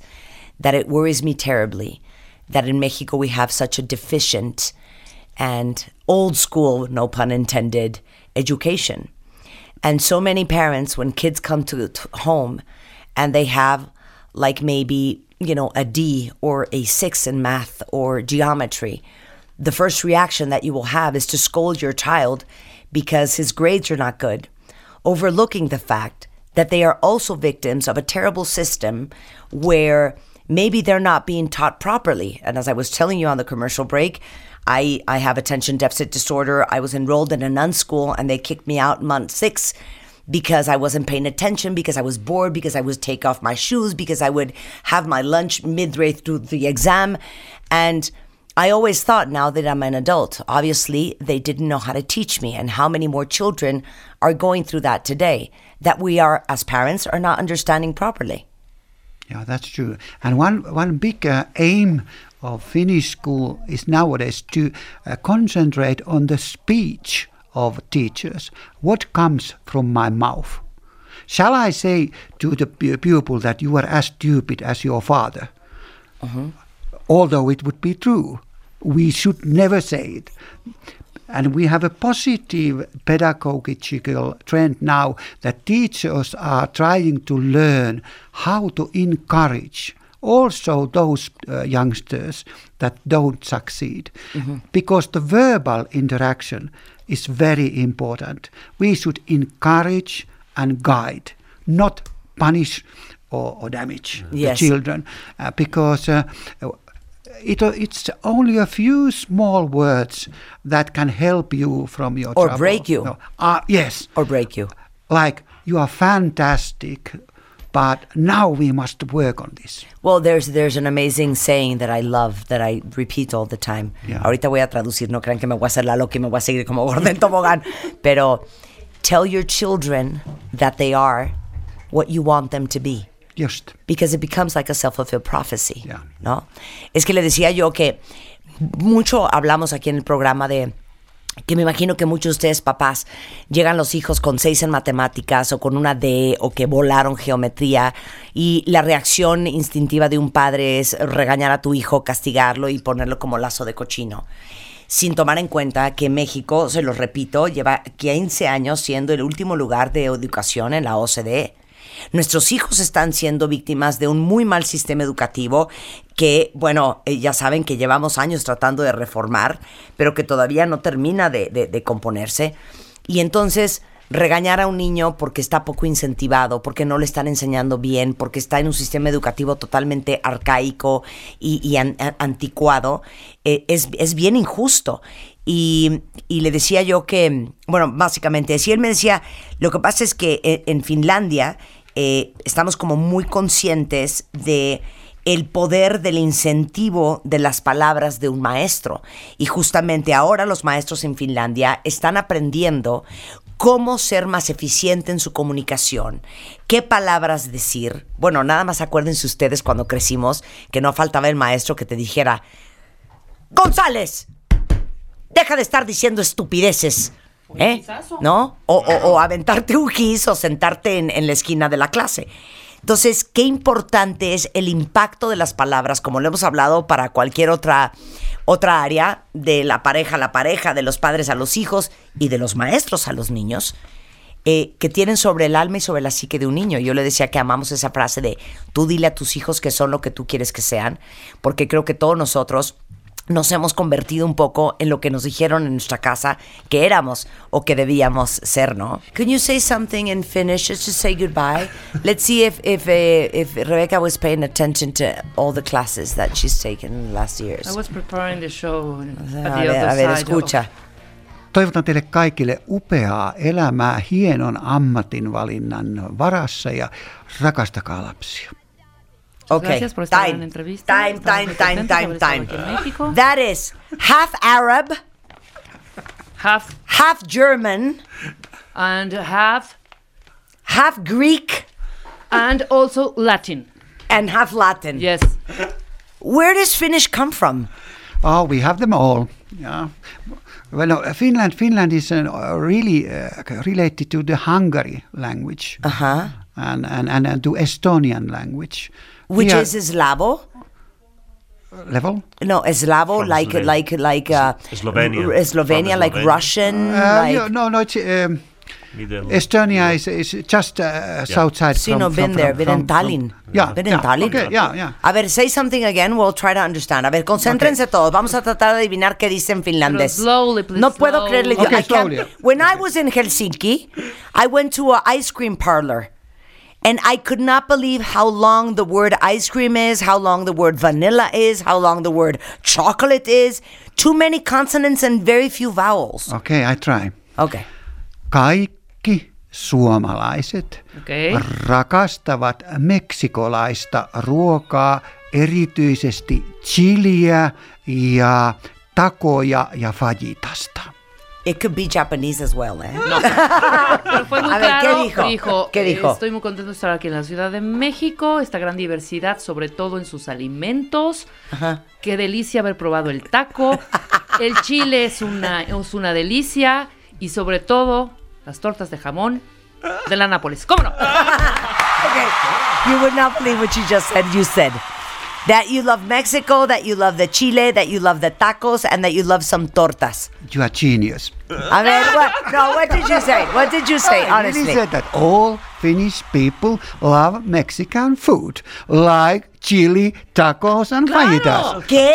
Por supuesto. Hija, cero entendí eso. Pensé que estaba hablando de No, Chile, yo el lo- país. Por eso hay que poner atención, Marta. Dijo A ver, perfecto one more, taco. Ay, one sí. more, one more, doctor, ver. one more. A ver, ya, concentración. Exacto. Another thing, eh? Suomalaiset haluavat olla suomalaisia, eivät ruotsalaisia eikä venäläisiä. Ok, yo siento que dijo.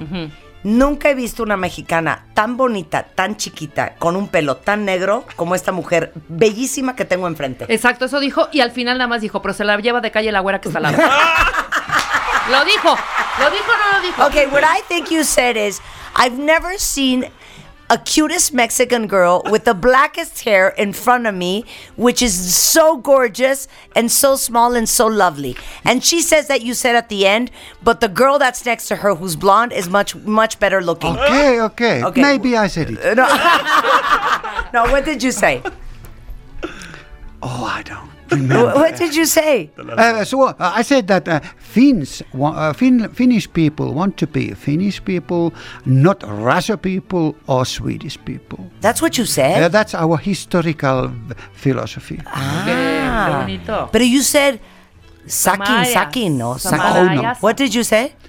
Suomalaiset haluavat olla suomalaisia, Suomalai. What's Suomalai? fin- Finnish. Ah, Finish. Suomalai. It's a finish. Suomalai.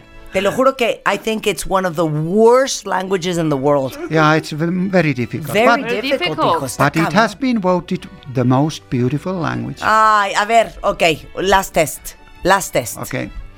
No, la- I'll I'll tell you what, what you need to say in Finnish. Let's see if it's so beautiful as you say. No. Okay, tell me. Marta. My dear Marta. I want to marry you because I love you with all my heart. Let's see how romantic that sounds. Oh, my wife. What? okay, okay. Marta, sinä olet kaunotar. Haluaisin kosia sinua, maailman kaunein prinsessa. ¡Ay, qué bonito! Sí. ¿Sabes qué? Suena como princess di- al a dialecto polinesio. Cowing Sí, tiene un poco de cantante, de, de- de cantadito también. O sea, it's like Japanese, Chinese, o sea, muy raro, ¿eh? Marty, thank you for playing with us. Okay, nice. Estás escuchando lo mejor de Marta de Baile.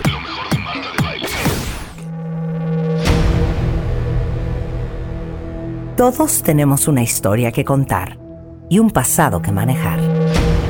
Y un pasado que manejar. La forma en la que cada uno de nosotros nos contamos nuestra propia historia es lo que hace la diferencia. Aprendamos a coleccionar lecciones y no coleccionar fracasos, porque lo que te pasa a ti no tiene que pasarle a tu alma. Este 30 de agosto, el arte de lograr la vida que quieres. 8 de la noche. Centro Cultural Teatro 1.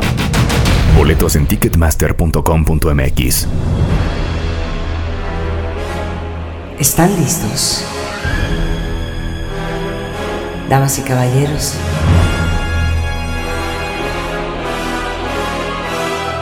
Niños y niñas. Mi pareja. El diablo perfecto.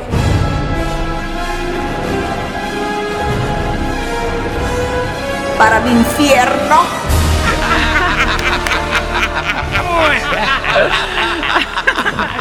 Ana Mar Orihuela in the house y ese es el tema, neta. Es, Sí, es en serio. Bueno, perdón, yo sí soy fan y fiel creyente que uno tiene la pareja Sí, para la que le alcanza, ¿eh? totalmente. Entonces, si ustedes sienten que su pareja es un diablo Sí. y es un infierno, pues es justamente el diablo perfecto para, Para su tu infierno. infierno. Es Claro. impresionante la maestría. La ¿Quién maestría. decía que las chanclas venían en pares? Eh, Rubén González Rubén Vera, González claro. Vera. Ah, bueno, mira. ¿quién de ustedes siente que está viviendo una relación infernal? Y obviamente, casi siempre es culpa de tu Del pareja. otro. Exacto, porque yo soy una víctima de las circunstancias, Claro. ¿no? Eh, y justamente les hago estas preguntas. ¿Cómo conviertes a tu pareja en ese infierno? En ese infierno donde estás ansiosa, donde te sientes insegura, donde te sientes sola, la más no vista, la nunca defendida, la rechazada, la traicionada, el traicionado, el abusado. O sea, ¿cómo llegamos, cómo tenemos esa maestría para convertir al otro en eso que tanto nos duele, ¿no? O sea, ¿Se han preguntado cuál es el típico conflicto? Eh, ¿Cuál es el patrón de conflicto en mis relaciones? Cuando terminas una relación, deberíamos de hacer un análisis de la materia. Claro. De verdad, un análisis de la materia para poder eh, darnos cuenta qué, qué, qué permitimos, qué generamos, qué hay que aprender, qué no hay que repetir, 100%. repetir en el otro. Si, si no fue casualidad. Claro, o sea... Oye, pero, pero me gustó lo que dijiste ahorita, ¿eh? ¿Qué? ¿Cómo convertimos a la pareja en la persona que es? Sí. Yo tengo una amiga que siempre, entre risa y broma, pero neta, sí lo conseguía, me decía, tú dame a un pan de Dios y yo en seis meses te lo convierto en un monstruo. Ok. Y te digo algo, en efecto. O sea, empezaba claro. todo súper bonito, Sí. el cuate muy bien. Y hombre, esto porque fue una mujer, pero podrían ser cualquiera de ustedes hombres escuchando este programa Sí. que se dan cuenta que empiezan muy bien, que su pareja muy bien, y de repente Sí. algo hacen Sí. que empiezan a convertir esa persona en una fiera enjaulada, a una perra con rabia, a un, o sea, a una gata con las uñas a- que Claro. dices, Sí. pero si era una monada. Si empezó sana. Y si uno hice, y claro, y si uno hace su sano. chamba, te das cuenta que quien contaminó, quien enfermó, quien transformó a esa persona fuiste tú. Sí, totalmente. Con tus, con todas tus eh, juegos que la invitaste o lo invitaste a jugar Claro. los distintos juegos. Y justamente hoy les traigo desmenuzado ese pollo. O sea, los cinco típicos juegos del infierno Sí. que vamos, que, que, que generamos y que invitamos al otro a jugar, donde sacamos su ansiedad, su desconfianza, su paranoia. Bueno, alguien que está tocadón también, ¿no? Claro. Porque yo creo que alguien súper sano no te sigue el juego y te pone un estate No, quieto. pero, Pero luego es que por no amor uno comete unos errores. Bueno, sí, claro, Pero por, no, ¿sabes qué, claro, por Rebeca? no Es que no involucrarse en ese rollo. No existe el super sano, la verdad. Sí, todos, tenemos, nuestras manchillas. hasta ahí. los más chambeados, o sea, digo, la única diferencia en quienes hemos trabajo, eh, hemos hecho trabajo interior, ¿no? La única diferencia es que hoy hay un adulto más colocado, pero, pero esas, esos dolores, Están en, esos en uno. infiernos están latentes, ¿no? Claro, claro. O sea, empieza a engancharte con tu patroncito de siempre y adiós terapia. O sea, adiós años de terapia. Sí, sí, sí, sí, porque sí. De alguna manera todo es lo que permites o vas generando, ¿no? Eh, ¿Conoces de pronto esta voz en ti que en realidad no quiere tener relaciones sanas? ¿Conoces esta voz que no quiere probar nada nuevo de lo que conoce. O sea, de pronto pensamos que queremos una bonita relación y ya sabes, compartir, bla, bla, bla. Pero hay una parte de ti que no quiere ni una bonita relación ni compartir ni mucho menos. O sea, una parte de ti quiere Más comprobar bien. Sí, sí, sí. que todo es lo mismo, que el amor no existe, que los hombres no son confiables, que las mujeres son unas desgraciadas, que todo... Ay. Ana Mar, eso está cañón. Claro. Les Cañón. algo, Comprobar. Por eso les digo algo, la autoobservación fundamental. Muchas veces uno se hace Sí. como que quieres una relación, y que Ajá. qué mala onda, y que no puede ser, Claro. que siempre lo mismo y qué mala suerte te. Sí. Pero en el fondo es un autosaboteadero. Acepten cuenta bien. Totalmente, Totalmente. porque está en el diálogo de, no, pues que yo chambeo muchísimo para mí, para poder compartir cosas bonitas y entonces me voy a terapia porque quiero un buen amor, quiero una relación verdadera. Un- No, no es cierto, porque cuando la tienes te la pasas criticando, cuando la tienes te la pasas viendo eh, en qué se equivoca o, o- o- o estás siempre en tu asunto o no te vinculas, o, o sea... Cuando todos somos bien sanos solteros, Ah, sí. todos somos bien sanos, o sea, todos somos bien sanos. Y en el primer date también, Ana Ah, sí, por Uy. supuesto, ¿no? Porque, o sea, todos somos bien, bien sanos mientras el reptiliano no conecte con el otro, ¿no? o sea, Claro. todos somos bien sanos mientras la herida no se despierte. Eh, y todos somos bien sanos mientras estamos eh, en, en los primeros, o sea, todavía estamos bajo control. Claro. pero bueno, ¿por qué no funcionan las relaciones de pareja? Fíjense cómo psi- psicoterapeuta de parejas esto es muy interesante. O sea, ¿cómo un hombre con una mamá, eh, con una mamá que además padeció, que, las, que, que lo lastimó, que fue una relación muy dolorosa de una mamá agresiva, ¿cómo, ¿cómo es que se siente de pronto atraído por una chava que tiene serios problemas con la ira, serios problemas con el enojo? O sea, es una, ¿cómo se siente atraída? ¿Cómo conecta con una mujer que tiene un problemas de, con, con el enojo, no?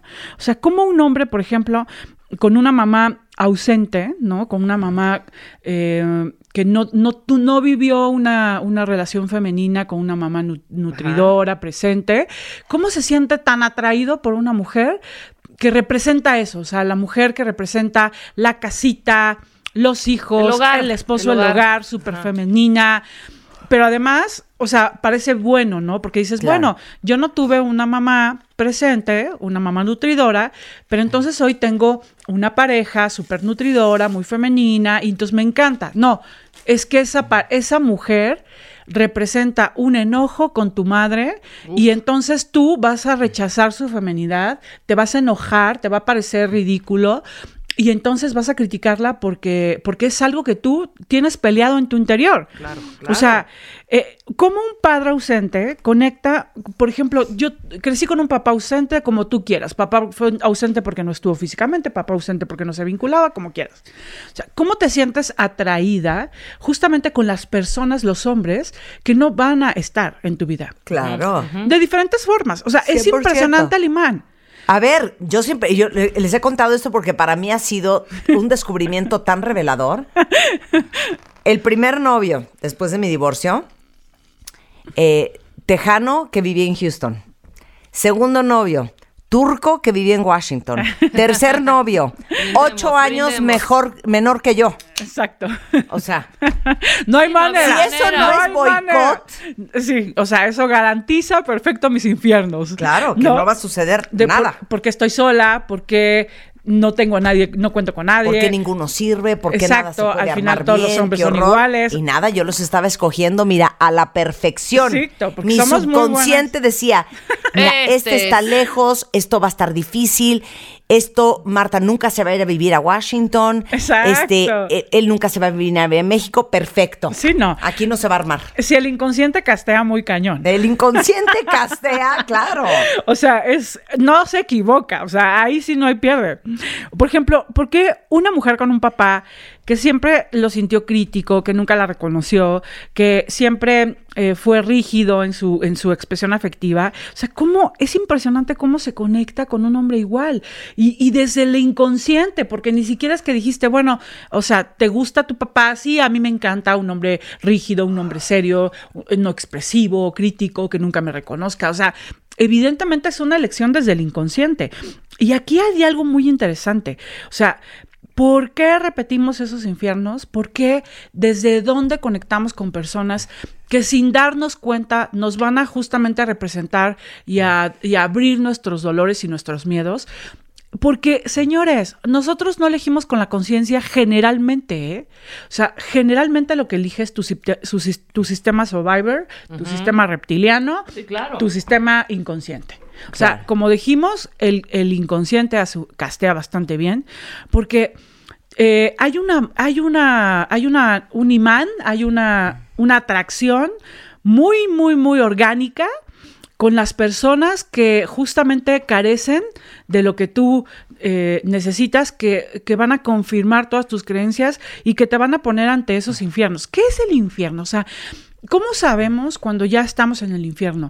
O sea, cuando nosotros estamos en, en el infierno, eh, de alguna manera nuestras heridas se activan, eh, estamos, nos estamos sintiendo en modo defensivo, inseguros, no suficientes, nuestros miedos y nuestras profecías más, adoloros- más dolorosas de nuestro pasado, eh, llámese en tu infancia o llámese con tus relaciones anteriores, ¿eh? porque en realidad los infiernos están en relación a los nudos emocionales que, está, que nos hemos tragado, que no hemos resuelto, y que de alguna manera estos nudos emocionales, estos dolores son un imán.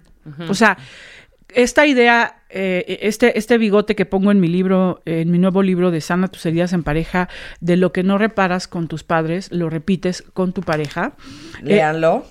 léanlo, tiene que ver justo con que cuando nosotros tenemos un nudo emocional, algo que nos tragamos y que nos lastimó, en cualquier etapa de nuestra vida, porque el dolor necesita darse, te- cuando nosotros tenemos una pérdida, una situación traumática y dolorosa, necesitamos aprender que es- estamos rotos por dentro.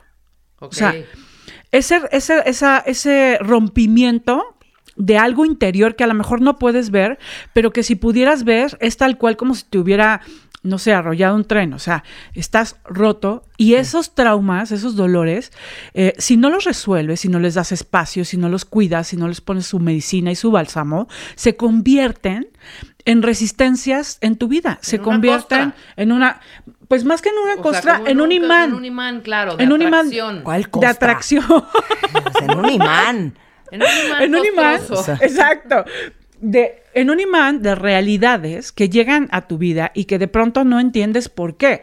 O sea, no entiendes por qué otra vez estás viviendo la traición de, que, que- que has vivido en las últimas tres relaciones y otra vez te están traicionando. O por qué las parejas, o sea, por qué tienes una gran maestría en atraer hombres egoístas que Claro. no se vinculan Sí. y, que, y que siempre vas a ser tú la que va a resolver la vida sola. Claro, a ver, se los juro que no existe la mala suerte, ¿eh? No existe, no, exi- es cosa de Dios. O no, sea, no es cosa de Dios, no es cosa de mala suerte, no es cosa de la vida.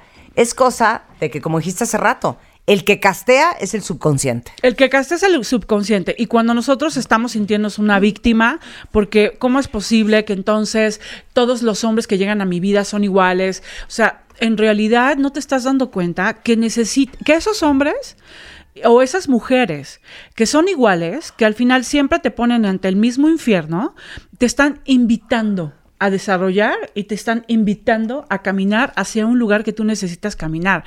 O sea, es, es algo que vamos a ver. O sea, con- es decir, lo que estás diciendo, o es que yo no sé, no, no puedo identificar en qué momento es el enganche, ¿no? Sí. No puede, o sea, del primer date a Sí. ya estoy metida en un embrollo, ¿sí me explico? Exacto. O sea, ¿cómo es? Eh, Es decir, tengo el date, es guapísimo, me encanta, súper lindo, detallista, inteligente, con un sentido del humor increíble, ¿no? Sí, Cenamos. Sí. Me deja de buscar una semana. Sí. Y al siguiente fin me habla para ir a cenar. Oye, ¿qué pasa? No, pues estuve haciendo cosas, no sé qué. Sí. Ahí uno debe de decir, este va a ser de estos que me va a estar hablando cada domingo de San Juan. Claro. No va a estar presente. Claro. Entonces, de ahí ya debo de parar yo una relación. No, no, no, para nada. Es que, o O sea, sea, va a decir, güey, este me va a abandonar cada que se le antoje. claro, o sea, es que como que de- no, no podemos interpretar eh, ciertas actitudes y, y tenemos que intentar ser como muy objetivos en relación a, a- a las señales que da. O sea, uno, no se trata tampoco de ser paranoico.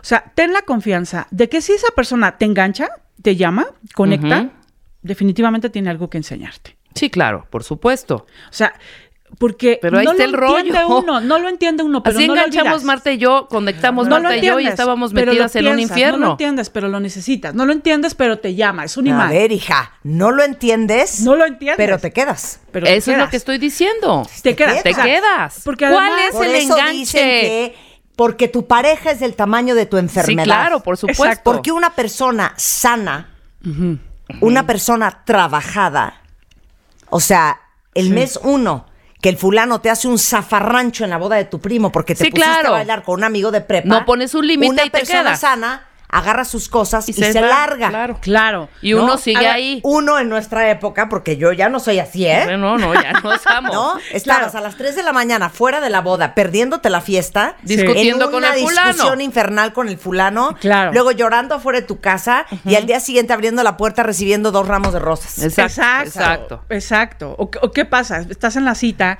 el tipo, la mujer, llega una hora y media tarde y ahí tú estás esperando. O sea, ¿qué Ah, no, le sí. estás diciendo con esa información? No, pues esta vieja va a estar vara, aquí. aguanto vara. Sí, esta vieja va a dejar a- va permitir todo, güey. O sea, tiene un rollo, está divorciando y entonces la vieja le consigue el abogado, la terapeuta para la hija y le paga al abogado. ¿Qué le estás diciendo? al-. O sea, Claro. no sé, somos especialistas en de pronto hacer justa, o sea, nuestras acciones invitan a un juego. No tienes chamba, no te preocupes, ven. Claro. Ven a trabajar mi... Oye, como lo platicamos un día con Mario Guerra, las reglas de una relación, Ajá. que casi todas son sobreentendidas, no verbales, Sí. ¿no? Sí. Se establecen en los primeros mesecitos, ¿eh? Ah, sí, claro. Ni siquiera Por es que hay que abrir las supuesto, hija, heridas no para... O sea, dos años, no. No, Sí. rápidamente. A eh, los tres meses, como el embarazo. Sin ni siquiera hablar, ¿eh? Ya se dio. Se organiza uno, se hacen las reglas, este, Sí. ¿cómo se dice? Sí, sí, Sí, sí. se Se, bara- se se ponen, ponen ahí se las- ponen las, las, las- las cartas sobre la mesa. Pero no tuviste que haberlo discutido ni hablado, no, No, no, no. es una Ni siquiera conversación de oye, cuenta, entonces, o sea. en el caso en que no, no, no, No, son- solito se va ya Sí. sentando precedentes Claro. en Sí. los primeros meses. Así es, porque además pasa algo, o sea, cuando nosotros eh, somos llamados, o sea, cuando eh, sentimos el llamado de esta, este, no sé qué tiene, me encanta, no, no lo dejo de pensar, lo necesito, hay una parte de mí que es muy orgánico, o sea, es muy orgánico, quiere estar.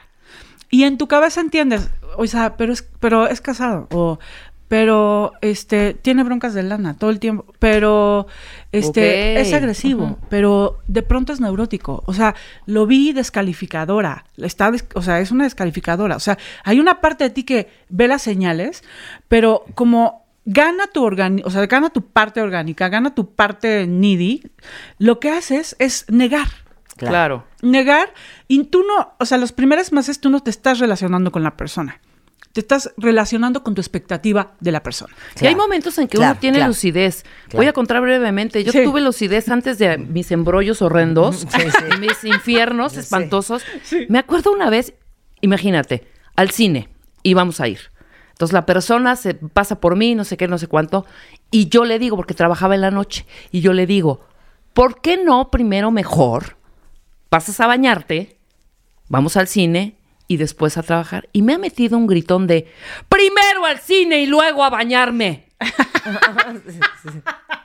y mi respuesta es, en el semáforo me bajo, pero muy tranquila. Ajá. Me bajé y jamás en la Y vida adiós, padre. volví- Ajá. Claro. Después ya otra vez enganché con alguna otra enfermedad sí, sí, seguramente, pero esa en particular dije, no, esto no quiero. Claro. Y lo corté después de haber salido ya un mes, un par de meses. Sí. Al par de meses fue la gritada, ¿eh? Sí. Entonces ahí dices, A ver, es que hay ¿Qué es algo bien claro. Ya no volviste. jamás. Ah, mira. pues o bien. sea, pero después ahí va, ¿no? U- Pero una cosa- Luego me dices cuando- quién fue porque Sí. ese, ese no me lo sé. regresas, re- Sí. luego regresas y caes, caes en un hueco mucho Sí. más profundo y en un círculo del infierno peor. claro, es que hay, hay que entender. Cuando uno trae hambre, no tienes rango de acción. Lo que sea, te lo vas a tener que comer.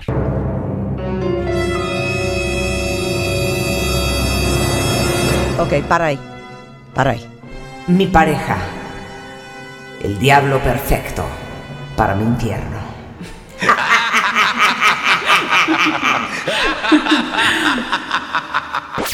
Estás escuchando lo mejor de Marta de Baile. Regresamos. Estás escuchando lo mejor de Marta de Baile. Regresamos.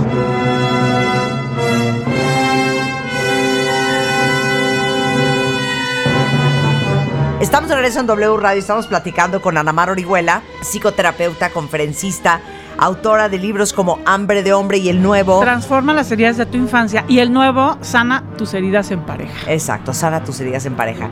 El diablo perfecto para mi infierno. Nuestra pareja. ¿Qué tal? Sí, Nuestra exacto. pareja. Pero estábamos hablando de cómo al final el que castees el subconsciente. Y si no trabajas el subconsciente, Exacto. Y si no haces consciente los infiernos, pues entonces vas a vivir siempre en esos bonitos infiernos con esos distintos diablos aparentes. claro. Pero No. ¿en qué nos quedamos antes del corte? eh? Que Rebeca iba a contar su Ah, ya. historia. ¿Pero de qué estábamos hablando? No, estábamos hablando precisamente de... De cuando la gente, cuando la gente enferma, claro, se queda te con quedas. otra gente enferma. Porque Exacto. una persona sana agarra sus tenis y sale corriendo. Sí, y que yo ya conté sus el mío. Que contamos Mi justamente la enfermedad duró nueve meses, por lo menos. Nueve meses, just, No, materia pero de hay nueve gente que meses. se casa que se Sí, reproduce. claro. No. Sí, o, sí, y además que hay una, o sea, por supuesto que esas dinámicas eh, violentas, disfuncionales, descalificadoras, eh, confirman una parte de tus propios miedos y de tus propios infiernos. Entonces, justo ibas a platicar A ver. de Sí, una no, experiencia también, con- o sea, Yo creo que va a ser tu arrastrón más des- grande sí. o cuál va a ser. No, después de, pero una cosa que yo decía, pero ¿por qué en ese momento no escuchaba a mis amigas? Ah, Porque hija, ¿y todavía, yo? sí, claro. No, más- Diario. Diario. Le, le gritaba, la regañaba, la insultaba, la terapiaba, le picaba el ego, el orgullo. No había forma, ¿eh? No había manera. Estaba yo cegada Me en- inventaba, yo metida en mi me escondía las cosas. Sí. Y yo, ¿y por qué te estás escribiendo otra vez? No, es que No, este, no, es que- tantito, es no, que no, no, no, es que me estoy un momento. es que ahorita la me- persona trae Es que dejó problemas. unos zapatos en mi casa. No, no, no, checa Claro. timadora. Es que olvidó Espérame, espérame, espérame, nada más mando este, este mensajito. Nada, estamos comiendo en un restaurante y la persona, pero fregando desde las nueve de la mañana que qué iba yo a hacer. Yo estaba ya tratando como de... Es ese momento en que dices, ya hasta aquí, pero, ay, me resisto, ¿no? Ajá. O sea, estás en esa línea entre, ya no quiero nada, pero sí quiero todo, Sí, ¿no? sí, sí. Bueno, entonces, comiendo ahí y friegue y friegue, ¿dónde estás? ¿Dónde estás? ¿Dónde estás? Voy, no, hombre, no, no, no venga, no.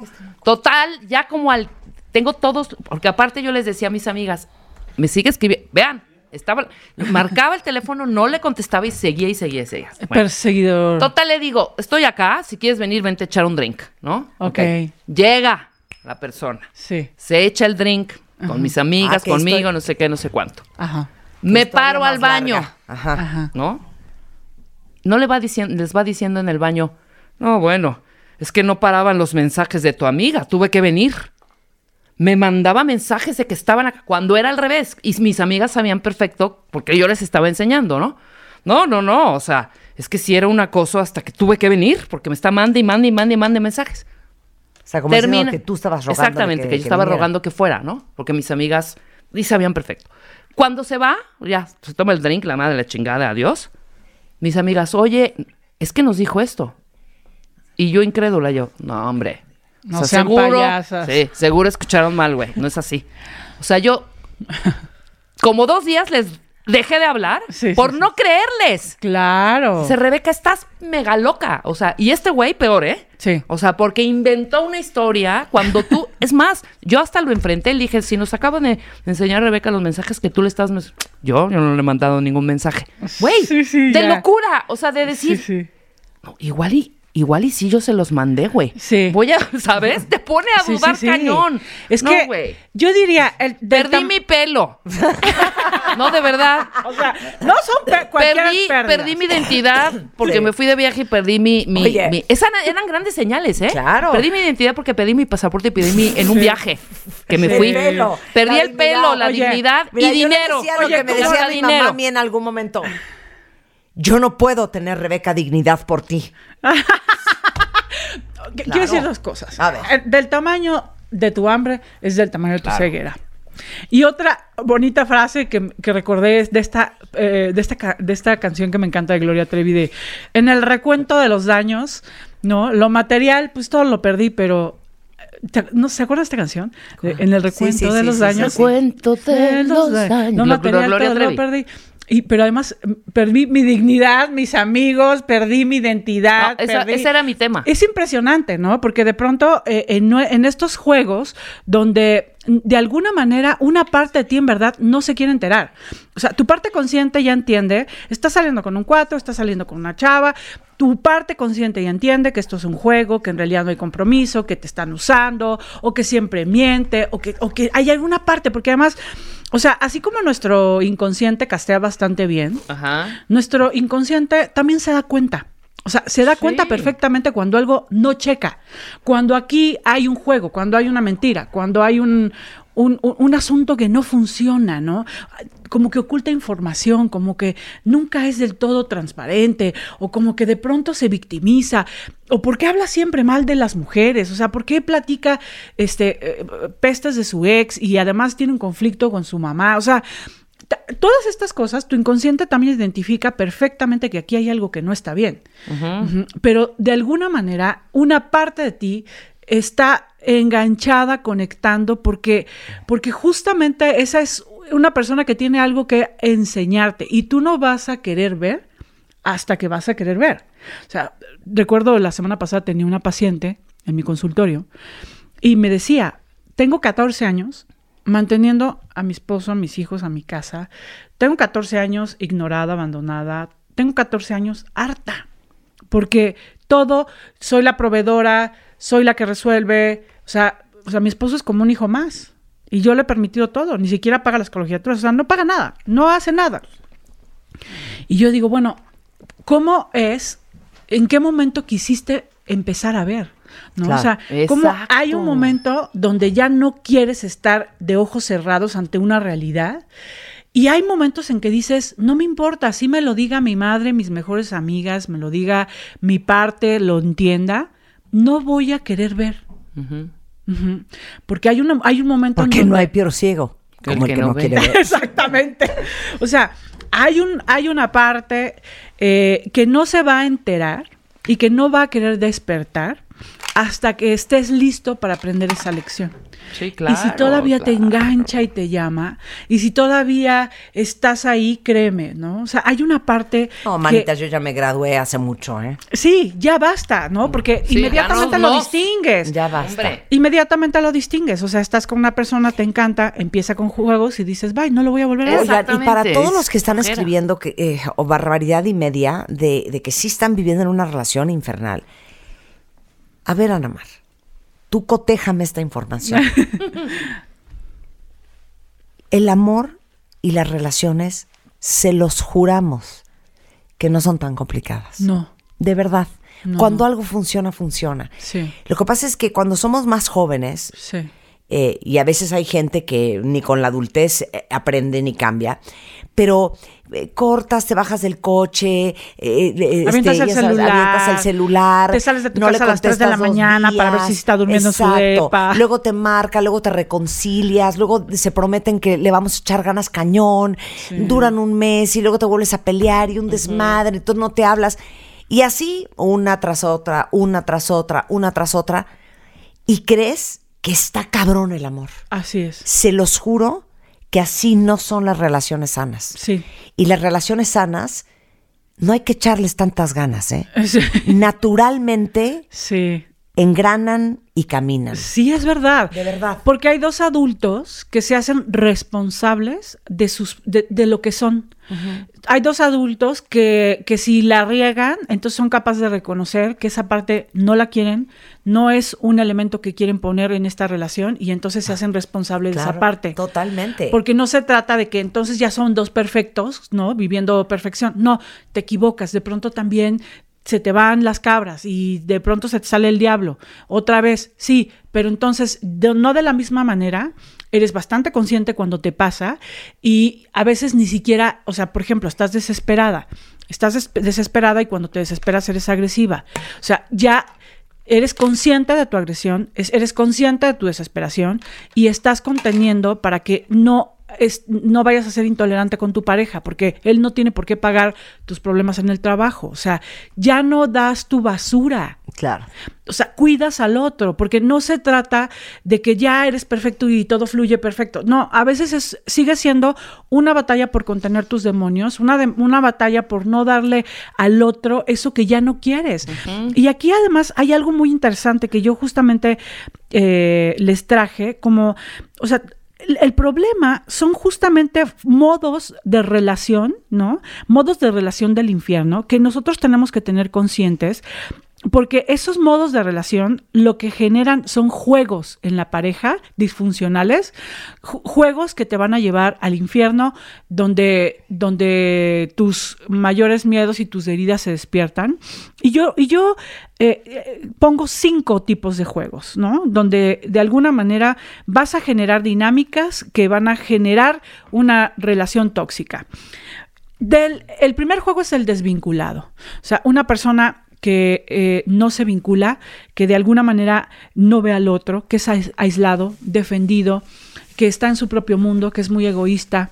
O sea, cuando tú entras en este modo de, de comportamiento, en esta forma de relación, entonces vas a siempre a generar personas que se sientan solas, que se sientan que no las ves, que se sientan eh, que las ignoras, porque, porque cuando tú estás desde este lugar, estás desde una máscara de defensa, estás desde un modo disfuncional donde no te estás relacionando y es el modo desvinculado. El segundo es el fusionado. O sea, cuando tú estás poniendo toda tu expectativa eh, de felicidad en una relación, cuando pierdes tu identidad, cuando pierdes tu mundo propio, cuando dependas, cuando te, te, te mutilas, te desdibujes para pertenecer, para ser, porque tú quieres ser eh, todo lo que él espera o, o quieres eh, cumplir toda la expectativa y ser, o sea, cuando estás en modo fusionado, lo que vas a hacer es que el otro va a salir corriendo o la otra va a salir corriendo. O sea, es un modo de relación que viene desde un miedo al abandono, o sea, te quieres fusionar y, y- y te- y quieres poseer al otro y devorar al Como otro. decía yo, meterte a su panza. Exacto. Y vivir ahí, de hecho. y vivir ahí y garantizar que siempre va a estar ahí. Claro. Pero ese modo de relación lo que va a generar es que la persona se desvincule, salga corriendo, porque siente que es devorado. Ajá. Entonces es impresionante porque pensamos que si yo pienso en ti, si te permito, si estoy a tu disposición, si soy incondicional, si me fusiono contigo, entonces vamos a hacer uno mismo. Pero en realidad eso genera una asfixia que termina eh, apartando a la persona, alejando a la persona y haciendo que la persona corra de ti. Pues ahogándola y horcándola. ¿no? Exactamente. O sea, el tercer modo de relación disfuncional es el rescatador. O sea, el rescatador eh, que parece que, bueno, el amor es, eh, tiene una idea equivocada de que el amor es dar, resolver, es todo lo que hago por ti, porque entonces si te doy, te resuelvo, te aconsejo, soy tu terapeuta, soy tu mamá, soy eh, tu cartera, tú nunca te vas a ir de mí. Ese modo de relación lo que genera es que justamente asfixia, anula, este descalifica claro. y lo que hace es que simplemente anula la fuerza del otro, lo debilita o de la otra. Sí, sí, sí. Entonces va a, garantiza, el rescatador garantiza que va a ser abandonado.